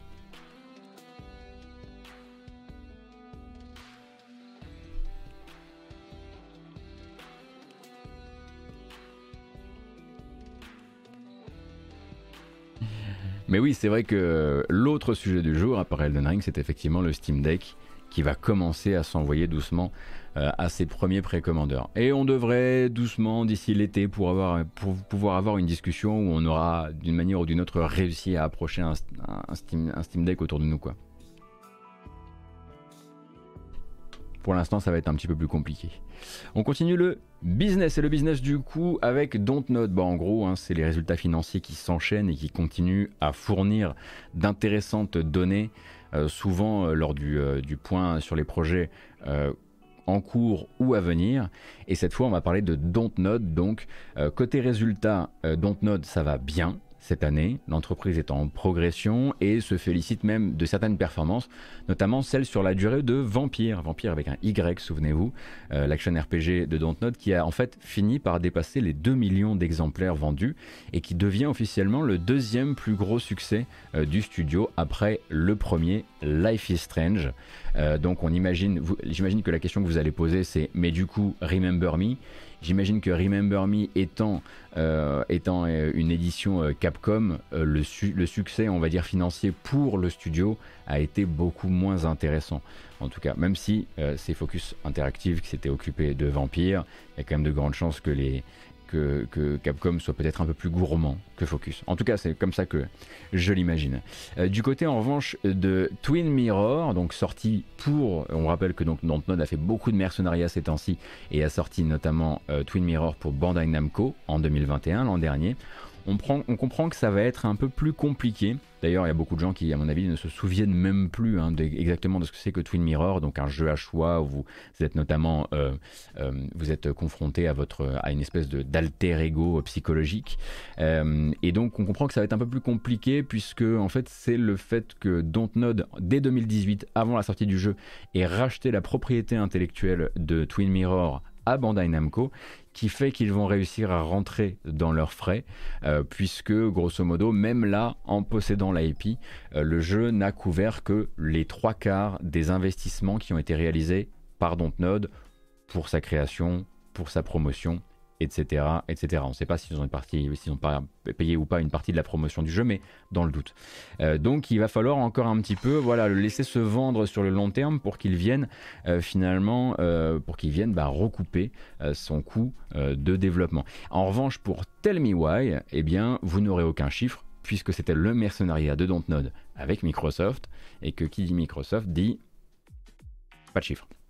Donc les plans futurs du studio comptent 8 jeux actuellement en production, mais pas tous en interne dans le studio. En gros, le chiffre est impressionnant comme ça, mais il faut imaginer qu'il y a des jeux internes et des jeux externes et qu'il y a au moins deux jeux en externe. Il y a notamment Gerda, A Flame in Winter, hein, que je vous, avais, montré la bande-annonce il y a quelques temps maintenant en matinale, qui est développé lui au Danemark chez un studio qui s'appelle Portaplay. Et donc Portaplay est édité par Dontnod sur ce coup. Et il y en a encore un autre plus mystérieux celui-ci, qui a été confié à un jeune studio belge qui lui s'appelle Tolima, le studio. Euh, et le but serait de créer, et je paraphrase, quelque chose de très minimaliste, de très déclinable sur toutes sortes de supports et de très exportable d'un point de vue des territoires. En gros donc, un truc pas cher, mais qui peut rapporter beaucoup. Voilà, hein, c'est a priori ce sur quoi est en train de travailler euh, Tolima en Belgique euh, pour le compte de Dontnod. Donc probablement quelque chose d'un petit peu à côté de leur production à eux, leur production en interne, qui elles vont rester dans les deux mêmes, on va dire, les voilà, garder les, deux mêmes, euh, les, deux mêmes barrières de sécurité. D'un côté le narratif, de l'autre côté euh, l'action RPG euh, tel qu'on le comprend. Alors il y en a forcément un qui doit être en production d'action RPG qu'on connaît un peu, c'est ce qu'ils appellent le projet 8 je crois ou quelque chose comme ça, pour le compte de Focus Home Interactive, Focus Entertainment, pardon, on dit Focus Entertainment maintenant. Donc un action RPG pour le compte de Focus, Vampire vient de réaliser 2 euh, millions de ventes et est considéré comme le deuxième meilleur succès du studio. Euh, les faisceaux qui viennent quand même de plus en plus confirmer que ce projet 8, ça, reste, ça risque d'être effectivement Vampire 2. il faudra voir évidemment la, comment dire, les, autres projets. En tout cas, tout ça, les six jeux développés en interne, visent normalement à enfin, visent tous à sortir avant la fin de l'année 2025 qui fait quand même un sacré calendrier de production et ce qui laisse penser qu'il y a, même en interne, des gros jeux, mais aussi de plus petites productions, euh, on l'imagine.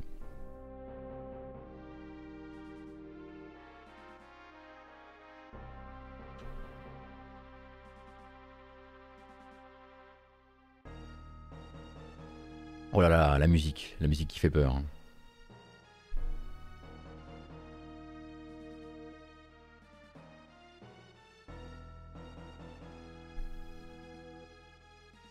Je vous rappelle qu'à 15h, nous irons raider ce cher Atomium dans le but euh, non pas de jouer ensemble à Elden Ring et de vous spoiler le jeu, mais d'interrompre lui ses activités de stream de Elden Ring pour se lancer dans une petite discussion à bâton rompu entre un habitué des jeux From Software et un nouveau des jeux From Software, moi, puisque ce sera c'est mon premier jeu euh, du studio, et dans le but d'avoir une discussion et de confronter nos ressentis et nos manières d'entrer dans le jeu, nos manières de comprendre facilement euh, les mécaniques ou même de se sentir invité ou pas à ce genre de choses. Donc si ça vous branche, ce sera à 15h euh, et, on sera, à mon avis, on sera assez chaud pour peut-être aussi répondre à vos questions si vous en avez. Est-ce que ce sera un raid ou une surprise partie? Oui, c'est vrai qu'on parlait de surprise partie en off tout à l'heure. Euh, bah, vu qu'on j'arrive quand même avec du monde, alors j'arrive effectivement pas avec, euh, pas avec de la nourriture, euh, mais on peut appeler ça une surprise partie, oui. Alors ce sera garanti sans spoil, Kaida, parce que même si, à mon avis, même si Atomium projette du gameplay, ce sera très probablement du, du gameplay de tout début de jeu, le connaissant. Et en plus de ça, nous, on a à cœur, moi j'ai que 20 heures de jeu, lui il a avancé aussi, mais on a à cœur vraiment de vous laisser découvrir ça. C'est plus, une, plus la question de vu qu'il y a eu tout un roman marketing de Bandai Namco autour de c'est le jeu c'est le jeu pour les nouveaux joueurs, c'est le jeu pour les curieux, etc. Ce sera bien aussi de reposer un petit peu tout ça à l'aune de ce que nous on a pu glaner euh, euh, sur, euh, sur 20 heures de sur 20 heures de gameplay quoi. Et donc nous on continue les news bien sûr parce qu'on n'a pas encore terminé, bien loin de là. et il y a un jeu voilà que j'aime beaucoup.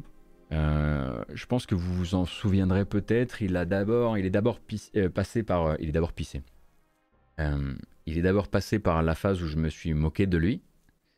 Et puis ensuite, il y a la phase où j'en suis tombé amoureux. Et puis il y a la phase où je vous ai tous convaincus de m'y rejoindre.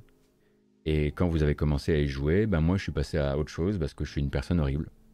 Vous vous souvenez de ça? Est-ce que ça vous rappelle quelque chose si j'appuie sur ce bouton? Multiball. Multiball. Multiball. Voilà, Knockout City, donc Knockout City, le jeu de Velan Studios et d'Electronic Arts. Velan Studio, avant ça, c'était les créateurs, on le rappelle, du Mario Kart euh, euh, Tour, enfin celui avec la petite, euh, pour le compte de Nintendo, avec la petite voiture en plastique. Et donc Knockout City, figurez-vous, après avoir eu un début, un départ littéralement canon, on le rappelle, grâce à l'arrivée dans le Game Pass, grâce au PlayStation Plus, grâce à son programme de Free to Start qui permettait de commencer à jouer sans avoir à payer, etc., etc., a fait un très très beau démarrage et puis ensuite il s'est gaufré, il s'est gaufré, il a perdu énormément de joueurs et il a perdu suffisamment de joueurs pour que Velan Studios, les créateurs du jeu, réussissent à renégocier avec Electronic Arts et ils ont récupéré la licence. Donc ça c'est l'information du jour. Le jeu va, va donc se relancer quelque part en mode entièrement free-to-play cette fois-ci au printemps après le lancement de cette cinquième saison dont on va regarder une petite bande-annonce. Il sera donc en auto-édition par Velan Studios. Et Velan Studios, à partir de là, eh ben, ils veulent faire leur propre com, leur propre modèle, de manière à faire peut-être pas revenir le jeu sur le devant de la scène, mais peut-être au moins le faire vivre avec une petite communauté qui sera une communauté avec laquelle ils pourront discuter aussi de leurs prochains projets. Ça va, les, ça va leur permettre d'avoir une fanbase, on l'imagine. Donc Knockout City ne sera plus euh, du côté de euh, ne, sera, ne, sera, plus du côté d'Electronic Arts, en tout cas de son label, parce qu'on rappelle que c'était pas chez Electronic Arts mais chez EA Originals, qui est le label interne d'Electronic Arts qui produit de plus petits jeux, on va dire. Euh, et eux bah, récupèrent l'IP, ce qui peut être à mon sens une très bonne nouvelle pour eux, parce que s'ils voulaient un de ces quatre créer l'événement en créant un 2, alors que le jeu a bénéficié dans l'inconscient collectif donc de son nom a été propulsé par le Game Pass, euh, par le PlayStation Plus, par Electronic Arts. Le jour où ils décident de faire un 2 et de revenir sur le devant de la scène, tout est à eux. tout l'argent, euh, voilà, c'est de l'auto-édition. Et ça peut être une très bonne nouvelle, en tout cas pour la pérennité future euh, du studio. On va quand même se regarder la petite bande-annonce de la saison 5 de Knockout City, parce qu'elles sont toujours rigolotes. Et je vous rappelle que tout ce que vous allez regarder en gameplay là, ben en fait c'est vachement bien. Voilà C'est ça le problème, c'est que c'est vraiment vachement bien, mais que c'est difficile à vendre comme jeu quoi. Enfin quand tu le regardes, tu crois pas trop.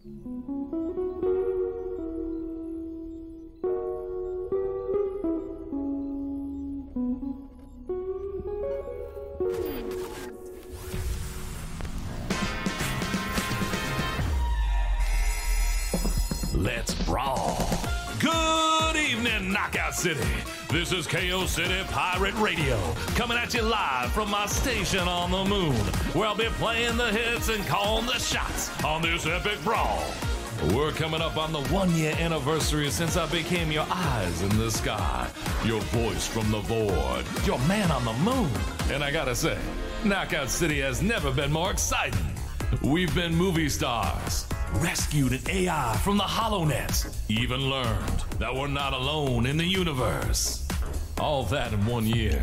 So, let's take a look back at some of those good times play some of our greatest hits. Donc on vous rappelle les bases, hein, c'est un jeu de balles aux prisonniers en équipe, souvent en équipe de 3. Très très très très fun à jouer. Euh, qui malheureusement a pâti au début en tout cas d'une communication pas évidente avec une première bonne annonce qui donnait l'impression que c'était vraiment une espèce de, de rip-off très euh, comment dire euh, euh, très cynique alors que le gameplay est juste euh, excellent et puis bah, il y a cette esthétique qui évidemment ne plaît pas à tout le monde mais qui une fois qu'on était en jeu était euh, complètement oublié au profit euh, du level design, du rythme des parties, du sound design, euh, d'un jeu vraiment très très très amusant qui en plus a reçu beaucoup beaucoup hein, de, de mises à jour par la suite parce qu'ils ont très vite commencé après la sortie du jeu les nouvelles saisons avec l'arrivée de nouveaux niveaux. Ah, C'est pas, vous voyez, c'est pas des saisons avec uniquement des skins. Oui, il y avait des skins, il y avait beaucoup de cosmétiques parce que c'est un jeu qui voulait aussi se rémunérer sur le cosmétique. Mais il y avait des nouvelles balles, il y avait des nouveaux niveaux, il y avait des nouveaux modes de jeu aussi. Mais bon, à un moment, euh, il y a aussi euh, cette euh, overdose de jeu qui fait que il devient de plus en plus difficile, en l'occurrence, de, eh bien, de bah, d'exister dans le paysage avec ce genre de projet.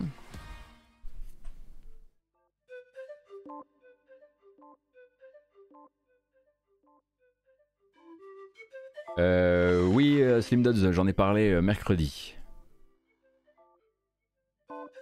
Le Coquelicot, merci beaucoup pour les 6 mois d'abonnement, c'est très gentil. Je remercie également Babybucks, bien sûr, Rival, Dami Strife, Namarb, Jimbo Jet. Merci pour le follow également, euh, Nelio67. Et merci pour le soutien de manière générale, ça fait toujours extrêmement plaisir. J'avais une ou deux dernières news avant de commencer à regarder des bandes annonces. Et la dernière vient d'être amendée. C'est bien hein, d'être en live parce que ça permet de ne pas enregistrer des choses qui euh, perdraient directement une partie de leur force parce qu'elles voilà, elles ont été annulées. Quel genre de news pourrait être annoncé un jour et rétropédaler le lendemain?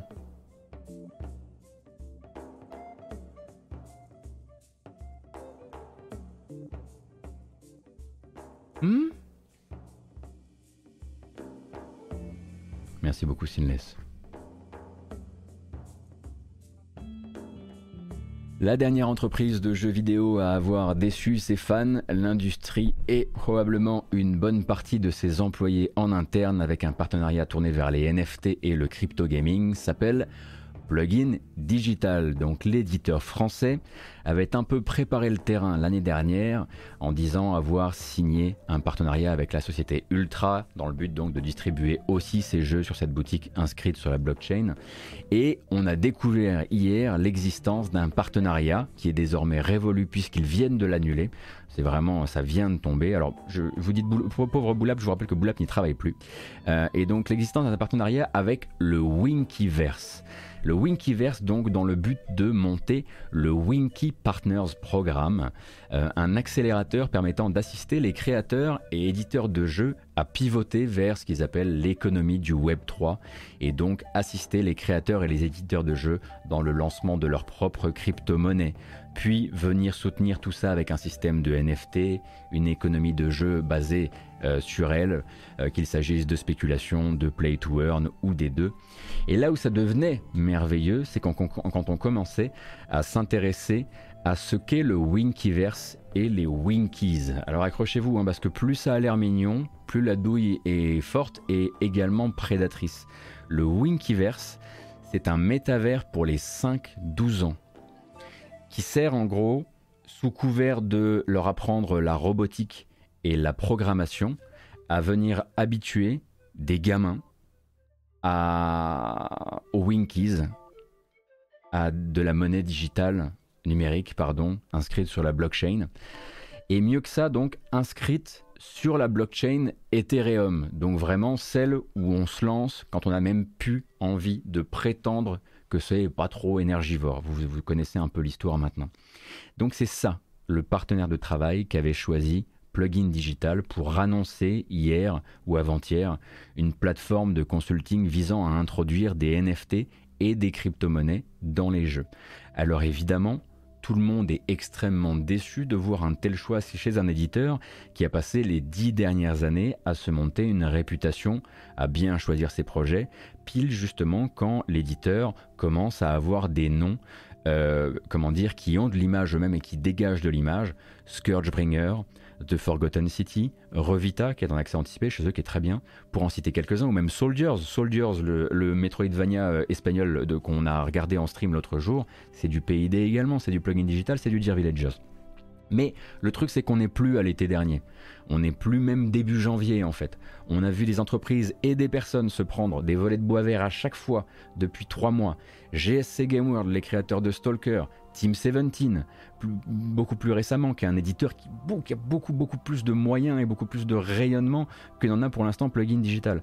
Et donc Plugin Digital c'est très bien ce qu'ils étaient, savait très bien ce qu'ils étaient en train de faire en l'occurrence.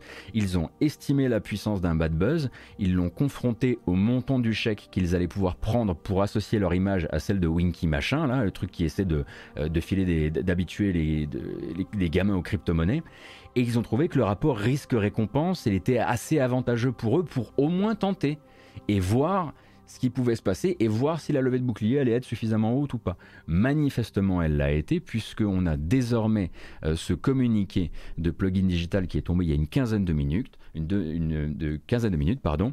We hear you, donc on vous entend. Plugin Digital se retire du programme Winky Partner Programme.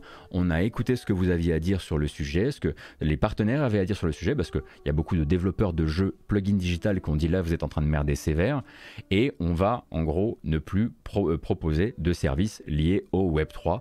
On va se, on va se focaliser sur ce qu'on sait faire de mieux, à savoir supporter les partenaires, enfin supporter, aider les partenaires indépendants et les, et les, euh, et les éditeurs euh, avec nos services de distribution.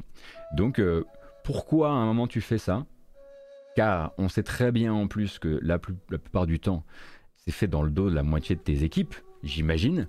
Hein, parce que sinon, s'il y avait eu des référendums sur le sujet, euh, très probablement qu'on leur aurait dit genre juste Vous sentez pas cette odeur? Sentez pas l'odeur du truc? Vous l'avez pas déjà vu 4 fois, 5 fois, 6 fois depuis le début de l'année?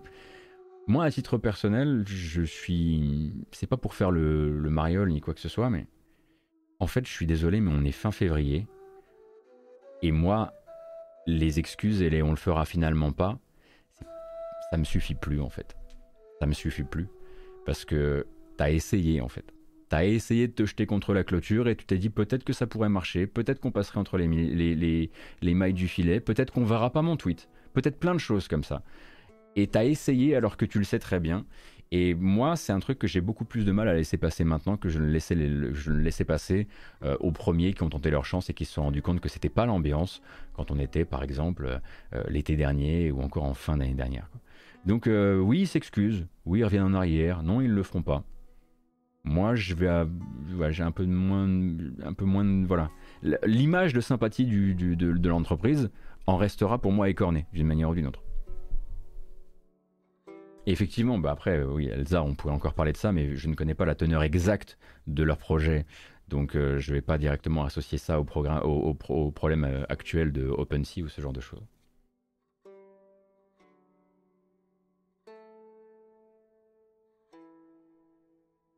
Donc voilà pour Plugin Digital qui manifestement vient de revenir en arrière. généralement, hein, ces annonces, ça dure grosso modo 24 heures. Hein.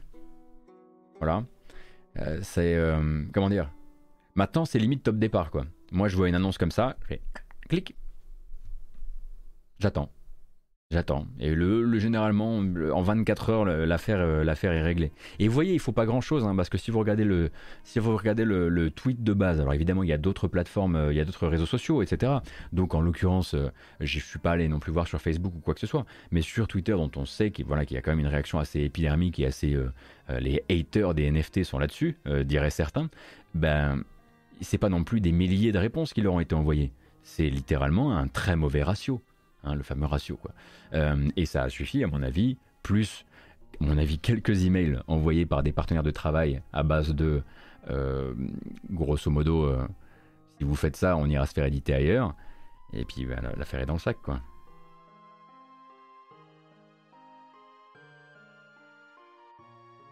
Ouais, je suis pas étonné, hein, Sinless en l'occurrence. Merci beaucoup d'apporter ton, voilà, d'apporter ton, ton, ton, œil par rapport à ça. Je suis sûr que voilà, il y a des, les gens qui ont été consultés, beaucoup ont dit non, beaucoup ont dit ne soyons pas le, le, prochain, euh, le prochain protagoniste de la journée dans le monde du jeu vidéo. Et je suis certain qu'en haut, il y a quelqu'un qui s'est dit Mais vous comprenez pas, mais il y a machin avec qui je discute tous les soirs qui m'a expliqué que passer la phase de bad buzz, euh, ça va vraiment. Euh, euh, ça va, euh, va, les gens vont commencer à voir leur intérêt, etc. Ouais, sinon faites une autre boîte, quoi. Faites une autre boîte pour ces trucs-là, je sais pas. Mais c'est aussi un peu pour ça, à mon avis, qu'il y avait bah, justement euh, voilà, plugin digital édité via notamment Dear Villagers. C'était pour dire non mais c'est pas Dear Villagers, voyez bien, on fait ça avec PID, donc c'est pas du tout la même, la même entité. Et bah oui, mais sauf que bon, on sait quand même faire un plus un quoi. Allez, on va se rassurer avec de la bonne grosse rumeur invérifiable et très probablement vaporeuse au dernier degré. Je vous propose ça. C'est tout ce que j'ai. je suis désolé, c'est tout ce que j'ai. Vraiment le truc le plus, le plus lointain possible de nous. Allez hop, on met la combi, les pincettes, le machin, le truc, vous connaissez un peu l'histoire. Donc, donc Jeff Grubb, dans un de ses récents podcasts, est très clair sur la nature de la rumeur qu'il va colporter à ce moment-là quand il dit en gros J'entends que les mots New Vegas 2 et Obsidian sont sérieusement prononcés les uns à côté des autres en ce moment par certains cadres de Microsoft. Fin de la rumeur. À partir de là, qu'est-ce que ça veut dire? Bah, que chez Microsoft aussi, il y a un ou deux cadres qui savent faire 1 plus 1, effectivement que maintenant qu'on a Obsidian d'un côté et le catalogue euh, Bethesda de l'autre, ce serait quand même bien con de ne pas essayer.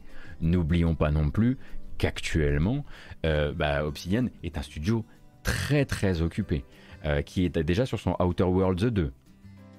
Et il faut pas oublier que si demain il faisait un, un, nouveau Fallout, qu'il ce soit New Vegas 2 ou pas, ce sera probablement pas bien plus cool que ah oui, non, c'est vrai, on se bat pas ici. Euh, on se bat pas sur, sur euh, Outer Worlds ici. Il y a des fans d'Outer, Worlds dans la salle? Ils sont sur Grounded. Ils sont sur Avowed également, pour le compte de Microsoft. C'est quand même pas un studio qui a triplé non plus euh, son objectif, son, son effectif à travers les récentes années. Et de fait, s'il y a actuellement des gens qui discutent de ça chez Microsoft, euh, il ne faut pas s'imaginer que c'est en discussion ou en pré-prod ou quoi que ce soit du côté d'Obsidian. Euh, il y a une rumeur que Jeff Grubb a qui est que ben il y a des fans qui ont la bonne discussion chez Microsoft. Fin de l'histoire. Mais c'est déjà bien de savoir que la rumeur, c'est pas que ça a été abordé et que ça a été jeté. Ça nous permet d'avoir encore de l'espoir pour le futur. Voilà. C'est tout ce que j'ai.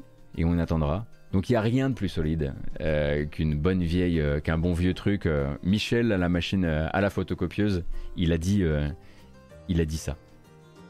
Mais on, voilà, on a le droit de rêver. Hein.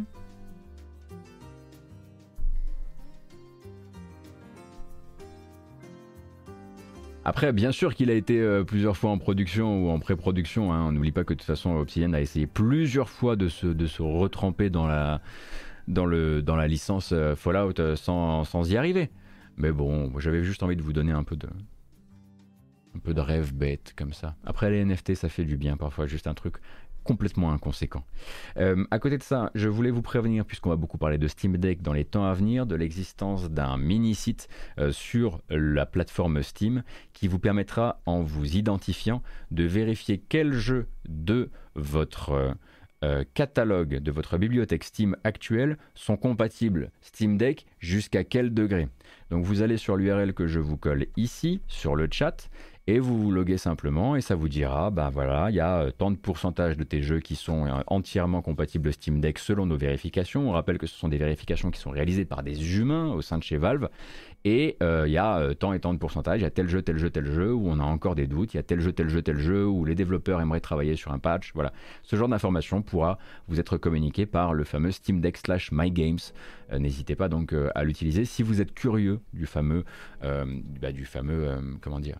Euh, du catalogue disponible sur la, sur la machine. Est-ce que c'est un moyen d'identifier les intentions d'achat? Non, Vilou, honnêtement, je pense pas. Je pense que c'est un moyen de vendre des Steam Deck. Parce qu'en l'occurrence, ça va vraiment te dire quel jeu tu. Les intentions d'achat, euh, ils ont déjà. à mon avis, le carnet de commande est déjà horriblement rempli. Hein.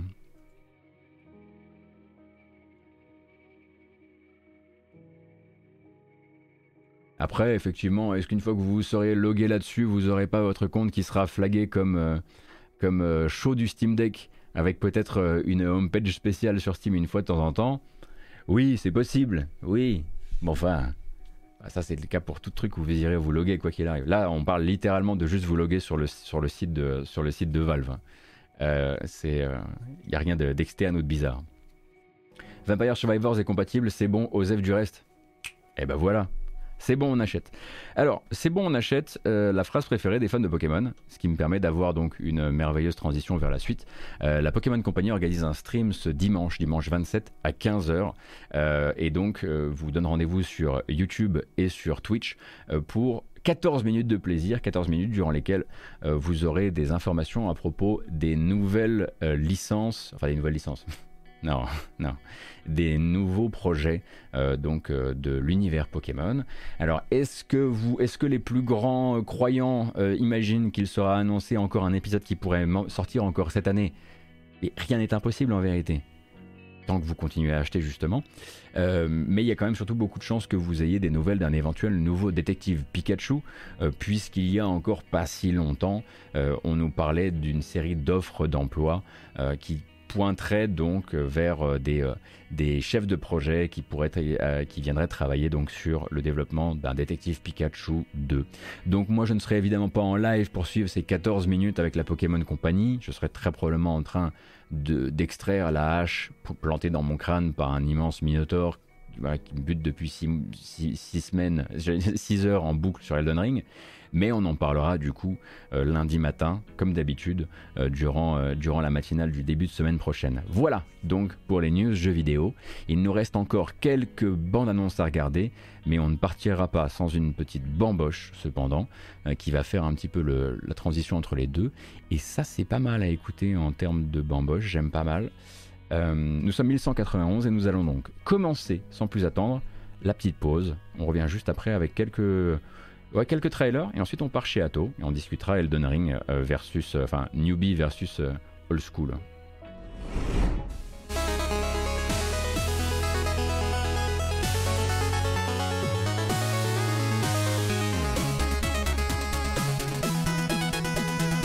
Ah oui,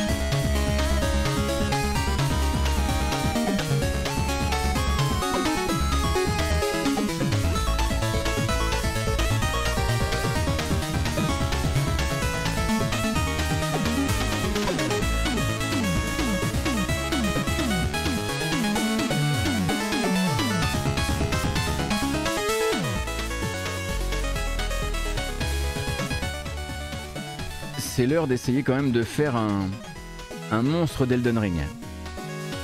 Alors essayons.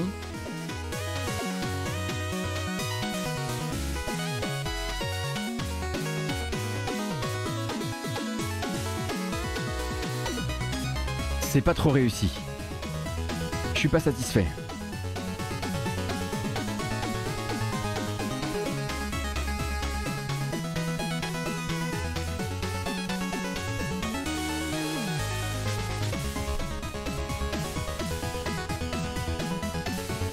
On garde quand même.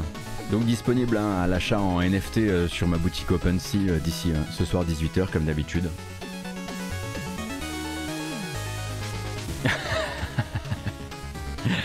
Allez, stop. Quelques bonnes annonces, je le disais. Mais avant ça, je tiens à vous remercier évidemment pour votre présence régulière et si régulière bah, tous les jours de la semaine, que je sois en stream ou en stream actu ou jeux vidéo. Je m'excuse encore pour la journée d'hier tout va bien, rassurez-vous. On sera là lundi, quoi qu'il arrive. Euh, ce week-end en stream, il y a quand même peu de chances qu'il y a probablement des chances que je joue à Elden Ring dans mon coin. Mais je vous rappelle que ce format, comme tous les autres dédiés à euh, l'actu du jeu vidéo, sont toujours disponibles ensuite sur YouTube, youtube.com/slash goto, c'est très facile à trouver, ou en format podcast. Et je vais couper une. C'est rare que je coupe durant la bamboche, ça ne se fait pas. Il y a tant de gens qui me disent Quoi? C'était disponible en podcast pendant tout ce temps, donc je vais le dire à haute et intelligible voix. Les matinales jeux vidéo sont disponibles au format podcast et ce depuis le tout début. Il vous suffit de taper la matinale jeux vidéo sur euh, Google Podcast, Apple Podcast, euh, Podcast Addict, Spotify, Deezer pour vous y abonner et avoir ça donc dans votre application. Je le dis à chaque fois, mais parfois j'ai l'impression que ça va trop vite.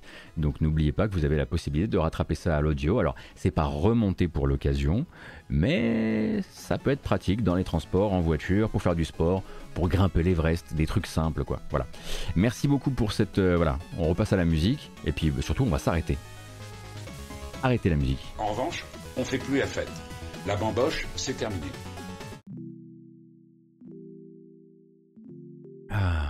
Le café est tiède. Commence à être dégueulasse? C'est parfait.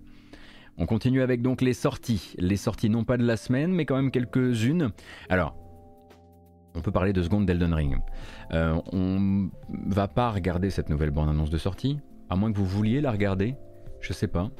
Euh, ce qu'on va faire, c'est que je propose à la modération d'organiser un petit sondage pour savoir si vous voulez regarder ou non la bonne annonce de lancement. Euh, les autres, du coup, selon le, sondage, vous aurez 2 minutes 35 euh, pour, pour, évacuer vos occupations. Mais je vais d'abord parler du lancement d'Elden Ring en lui-même. Et donc, le lancement, un départ absolument colossal euh, sur Steam, euh, puisque Elden Ring en première, donc dans les premières heures euh, de sa sortie sur Steam, a réalisé des chiffres que aucun autre From Software n'avait réalisé avant lui en termes de nombre de joueurs attirés euh, en termes, euh, simultanés. On est sur plus de 750 000 joueurs dans la nuit, ce qui éclipse tous les lancements du studio. Dark Souls 3 avait fait en pic 130 000, Sekiro avait fait en pic 125 000, 750 000 joueurs, c'est immensissime, si je puis me permettre, dans le sens où très peu de jeux à dominante solo sont dans ce, fameux, top 10. Euh, il vient en fait se caler entre New World et Valheim, et il entre donc dans le top 10 des gens ayant le plus captivé captivé pardon, à un instant donné sur Steam. Chose très rare, la seule, le seul autre jeu solo, ou on va dire en grande partie solo, qui avait réussi ça, c'était Cyberpunk qui avait permis de qui avait dépassé le million euh, de joueurs euh, en même temps, donc simultané euh, sur Steam. Alors évidemment, beaucoup beaucoup de, oui, il y a du multi sur Elden Ring, Genshukan, mais c'est pas la composante principale, pas comme dans, pas comme dans New World ou dans Valheim, c'est pas un MMO. Très souvent, c'est quand même CS:GO, c'est Lost Ark euh, c'est évidemment Dota, euh, c'est New World, c'est Valheim. Tu vois bien la différence, effectivement. J'imagine que tu la vois en tout cas. Du coup, avec une telle affluence d'acheteurs et de joueurs, on se retrouve aussi avec une question. Que faisait le patch Day One et est-ce qu'il le faisait bien? Et la réponse actuelle, c'est pas assez et non dans le sens où la note euh, sur Steam d'Elden Ring est pour l'instant va devoir monter et remonter très très fort dans les temps à venir. Beaucoup de gens ont des problèmes de performance avec le jeu des problèmes. Je tiens à le dire parce que je suis dans ce cas-là. Si on m'avait demandé de faire un test, pardon, si on m'avait demandé de faire un test, j'aurais eu bien du mal à vous remonter les problèmes techniques du jeu sur PC, car moi j'ai eu très peu de soucis. Euh, je suis pas toujours le, genre de personne qui va choper le mal de mer à cause des problèmes de frame pacing, qui sont des problèmes assez particuliers quand même. C'est effectivement pas le jeu avec le plus grand nombre d'options pour PC, notamment le déplafonnement au-delà des 60 fps ou l'ultra wide. Ça, je suis complètement d'accord.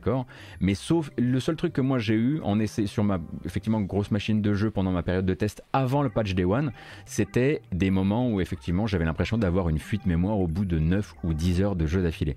Donc si on m'avait demandé moi de faire le point, j'aurais simplement dit oui, c'est vrai qu'il n'y a pas beaucoup d'options PC, mais j'ai pas eu à souffrir, euh, de tout ça. Donc c'est aussi pour parler un petit peu des confrères qui ont sorti des tests et qui ont mis des très hautes notes, etc. Je comprends comment on peut se mettre, on peut se retrouver dans une situation.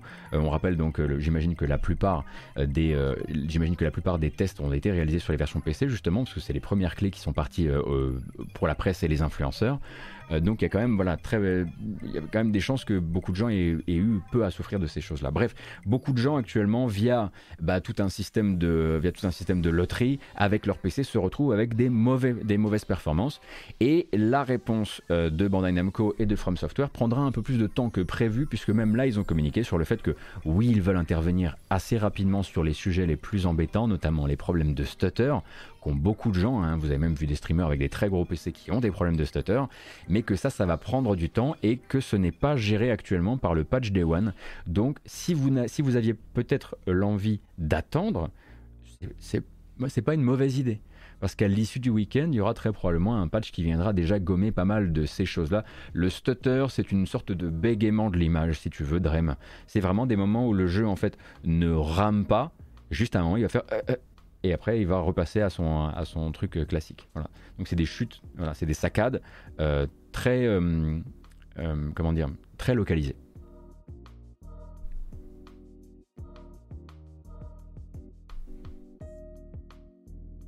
Et effectivement, bon, vous avez notamment des articles, enfin des vidéos comme ce qu'a pu faire Digital Foundry qui parlent de, ces choses-là. Donc si vous voyez actuellement des gens euh, qui euh, souffrent, euh, enfin si vous voyez la note actuelle de Steam, ça vient surtout de l'état technique du jeu sur PC. Moi je ne peux pas répondre de l'état technique sur console parce que je ne l'ai ni sur PS5 ni sur Xbox Series. D'autres l'ont et vous avez déjà des articles qui vont vous faire, qui vont vous, vous, raconter tout ça. mais je peux uniquement vous parler de ce que moi j'ai vu. Il est 15h03, on est un peu en retard, mais heureusement Atomium était prévenu que ça pouvait déborder, heureusement. On va donc, euh, euh, grâce à une, euh, à une on va dire... Ah, attendez, Atomium qui me demande.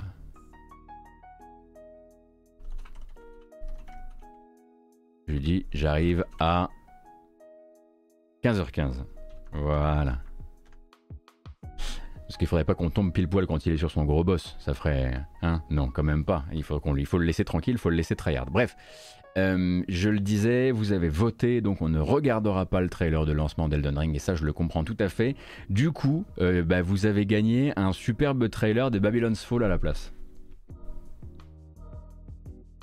Il n'y a pas de bon vote ici. Il y a toujours une douille quelque part. Le 25, aujourd'hui 25 février, c'est également le lancement de la démo euh, PlayStation de Babylon's Fall, le nouveau Platinum Games en, coopération avec Square Enix. On vous le rappelle donc, un action RPG multijoueur qui se lance début mars et qui a sorti une démo là euh, essayable par tout le monde avec donc justement un Combat 101 trailer, donc vraiment les bases du combat à expliquer. Tendez l'oreille quand même parce qu'il y a peut-être un truc qu'on pourra retirer de ce jeu quoi qu'il arrive, c'est la musique. Euh, et puis bah sinon, une démo, en attendant Elden Ring, euh, pourquoi pas.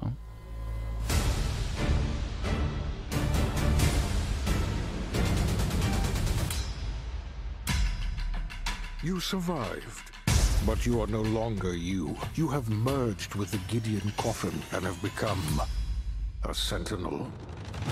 Our greatest hope in conquering the Ziggurat.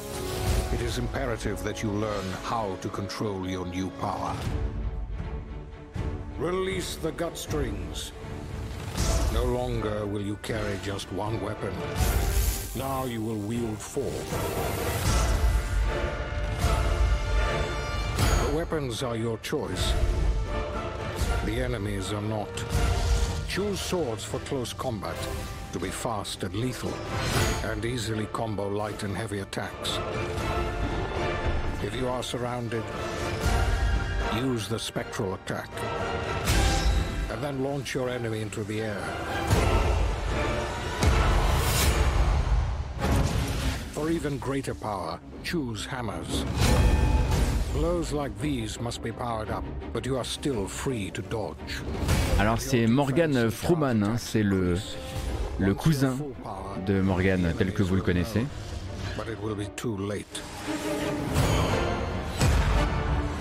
Et donc euh, évidemment renseignez-vous hein, sur ou jouez à la démo justement puisque c'est le trailer qui annonce la démo.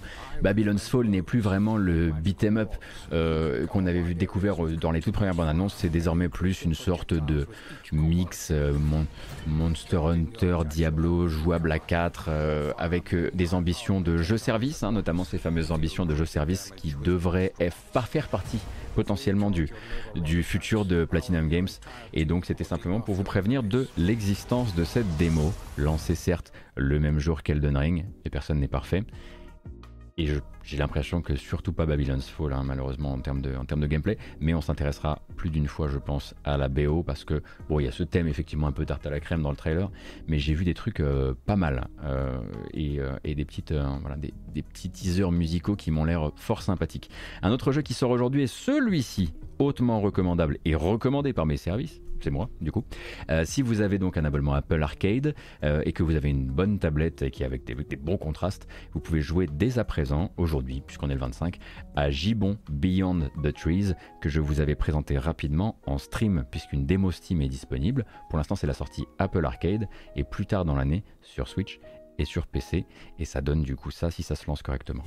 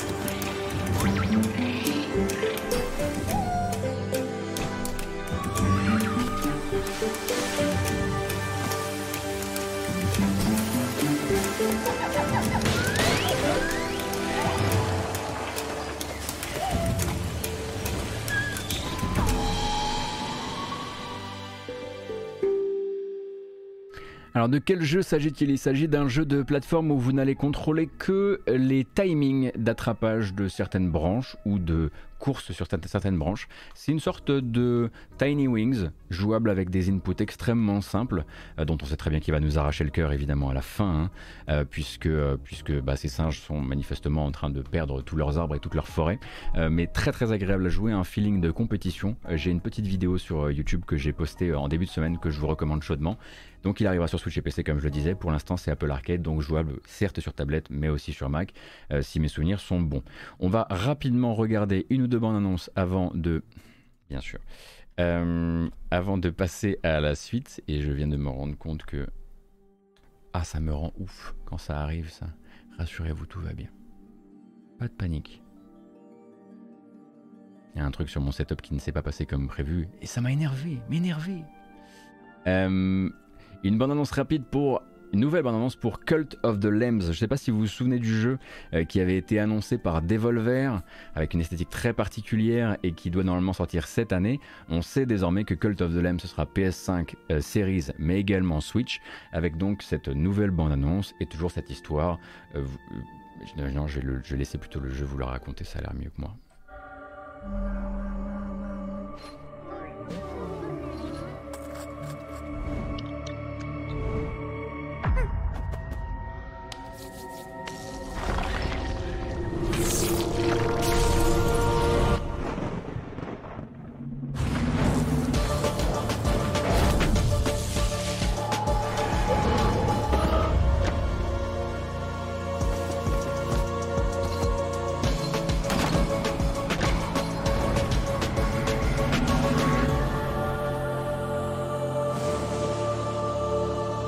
Alors, ne vous méprenez pas cependant, effectivement, cette bande-annonce de Cult of the Lambs, qui sera un action RPG tel qu'on le comprend, avec euh, tout un système effectivement d'animaux mignons, mais aussi de culte meurtrier, enfin de secte meurtrière. Euh, là, c'est un trailer bande-annonce, euh, enfin c'est une bande-annonce pardon tournée vers les consoles. Du coup, ça donne l'impression que le jeu ne sortira pas sur PC, mais il sort sur PC et très probablement à la même date, qui n'est pas encore annoncée cependant. Donc ça, c'est plutôt une bonne nouvelle pour nous. Un autre truc que je voulais rapidement qu'on regarde avant de passer au reco, il nous reste quelques minutes avant d'aller euh, chez euh, Atomium, euh, c'est Zombie Rollers. Zombie Rollers, je vous en ai pas parlé, j'ai complètement oublié, c'est trop bête parce que ça peut être assez fun pour qui est intéressé par ça. La rencontre d'un tower defense et d'un jeu de flipper édité par Dedalic et donc désormais édité par Nacon et ça sort le 2 mars sur PC et Switch. Donc ça sort en fait très très très bientôt.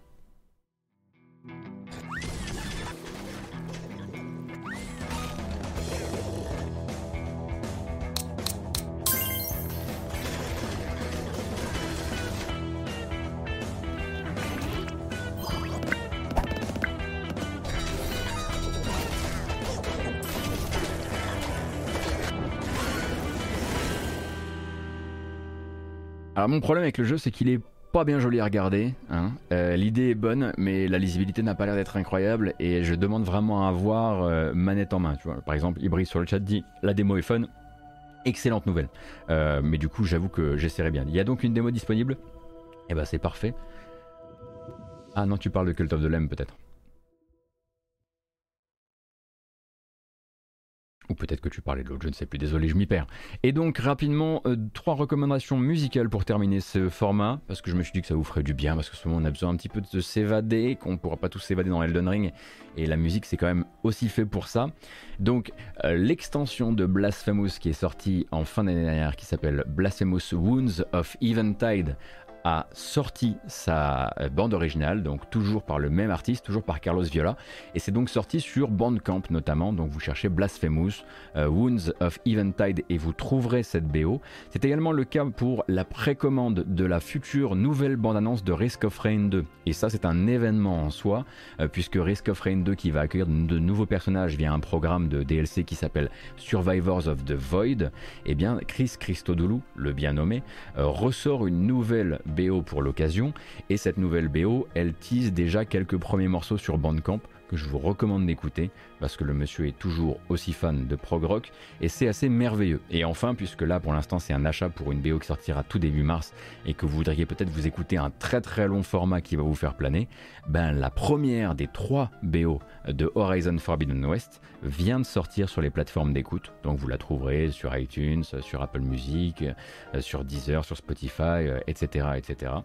Et j'ai commencé à écouter et c'était comme mon souvenir en jeu, euh, de mon début de partie en jeu, euh, assez, euh, assez fantastique. Donc voilà, vous avez trois BO à vous mettre, à vous mettre dans le cornet tranquillement avant de, pour, pour, terminer la semaine. Nous on va raid Atomium, mais non sans se dire au revoir de manière un peu plus officielle. Voilà, c'est terminé donc pour aujourd'hui la grâce matinale jeux vidéo. J'espère que ça vous a plu, j'espère que la couverture des sujets a été à votre goût et j'espère que ça vous donnera peut-être envie de revenir. Merci beaucoup pour les soutiens, que ce soit les follow, les subs, les passages sur Utip également. Je vous rappelle que si vous voulez soutenir la chaîne de la manière, la meilleure manière possible, c'est faisable via le QR code qui s'affiche euh, sur votre écran qui vous emmènera sur utip.io slash gotos. Cette vidéo s'en va sur Facebook. Euh, sur Facebook, rien du tout. Cette vidéo s'en va sur YouTube, évidemment, avec une version chapitrée comme d'habitude, et aussi une version audio sur les plateformes de podcast. Tout ça, ça ne change pas. C'est un truc que j'irai mettre euh, donc en ligne une fois qu'on aura terminé notre raid et notre discussion Elden Ring avec Atomium qu'on va faire maintenant. Je vous souhaite un excellent week-end. Si vous partez sur Elden Ring, je vous souhaite un encore plus fou week-end parce que je sais que ça risque d'être un des, moments les plus importants pour vous, en tout cas si vous êtes des fans de la série euh, des jeux From Software.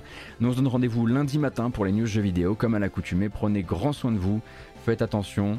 Je vous souhaite aussi de pouvoir aussi doser votre euh, euh, comment dire absorption de l'actualité en ce moment. C'est pas évident et on a vite fait de, partir dans des, vortex assez assommants.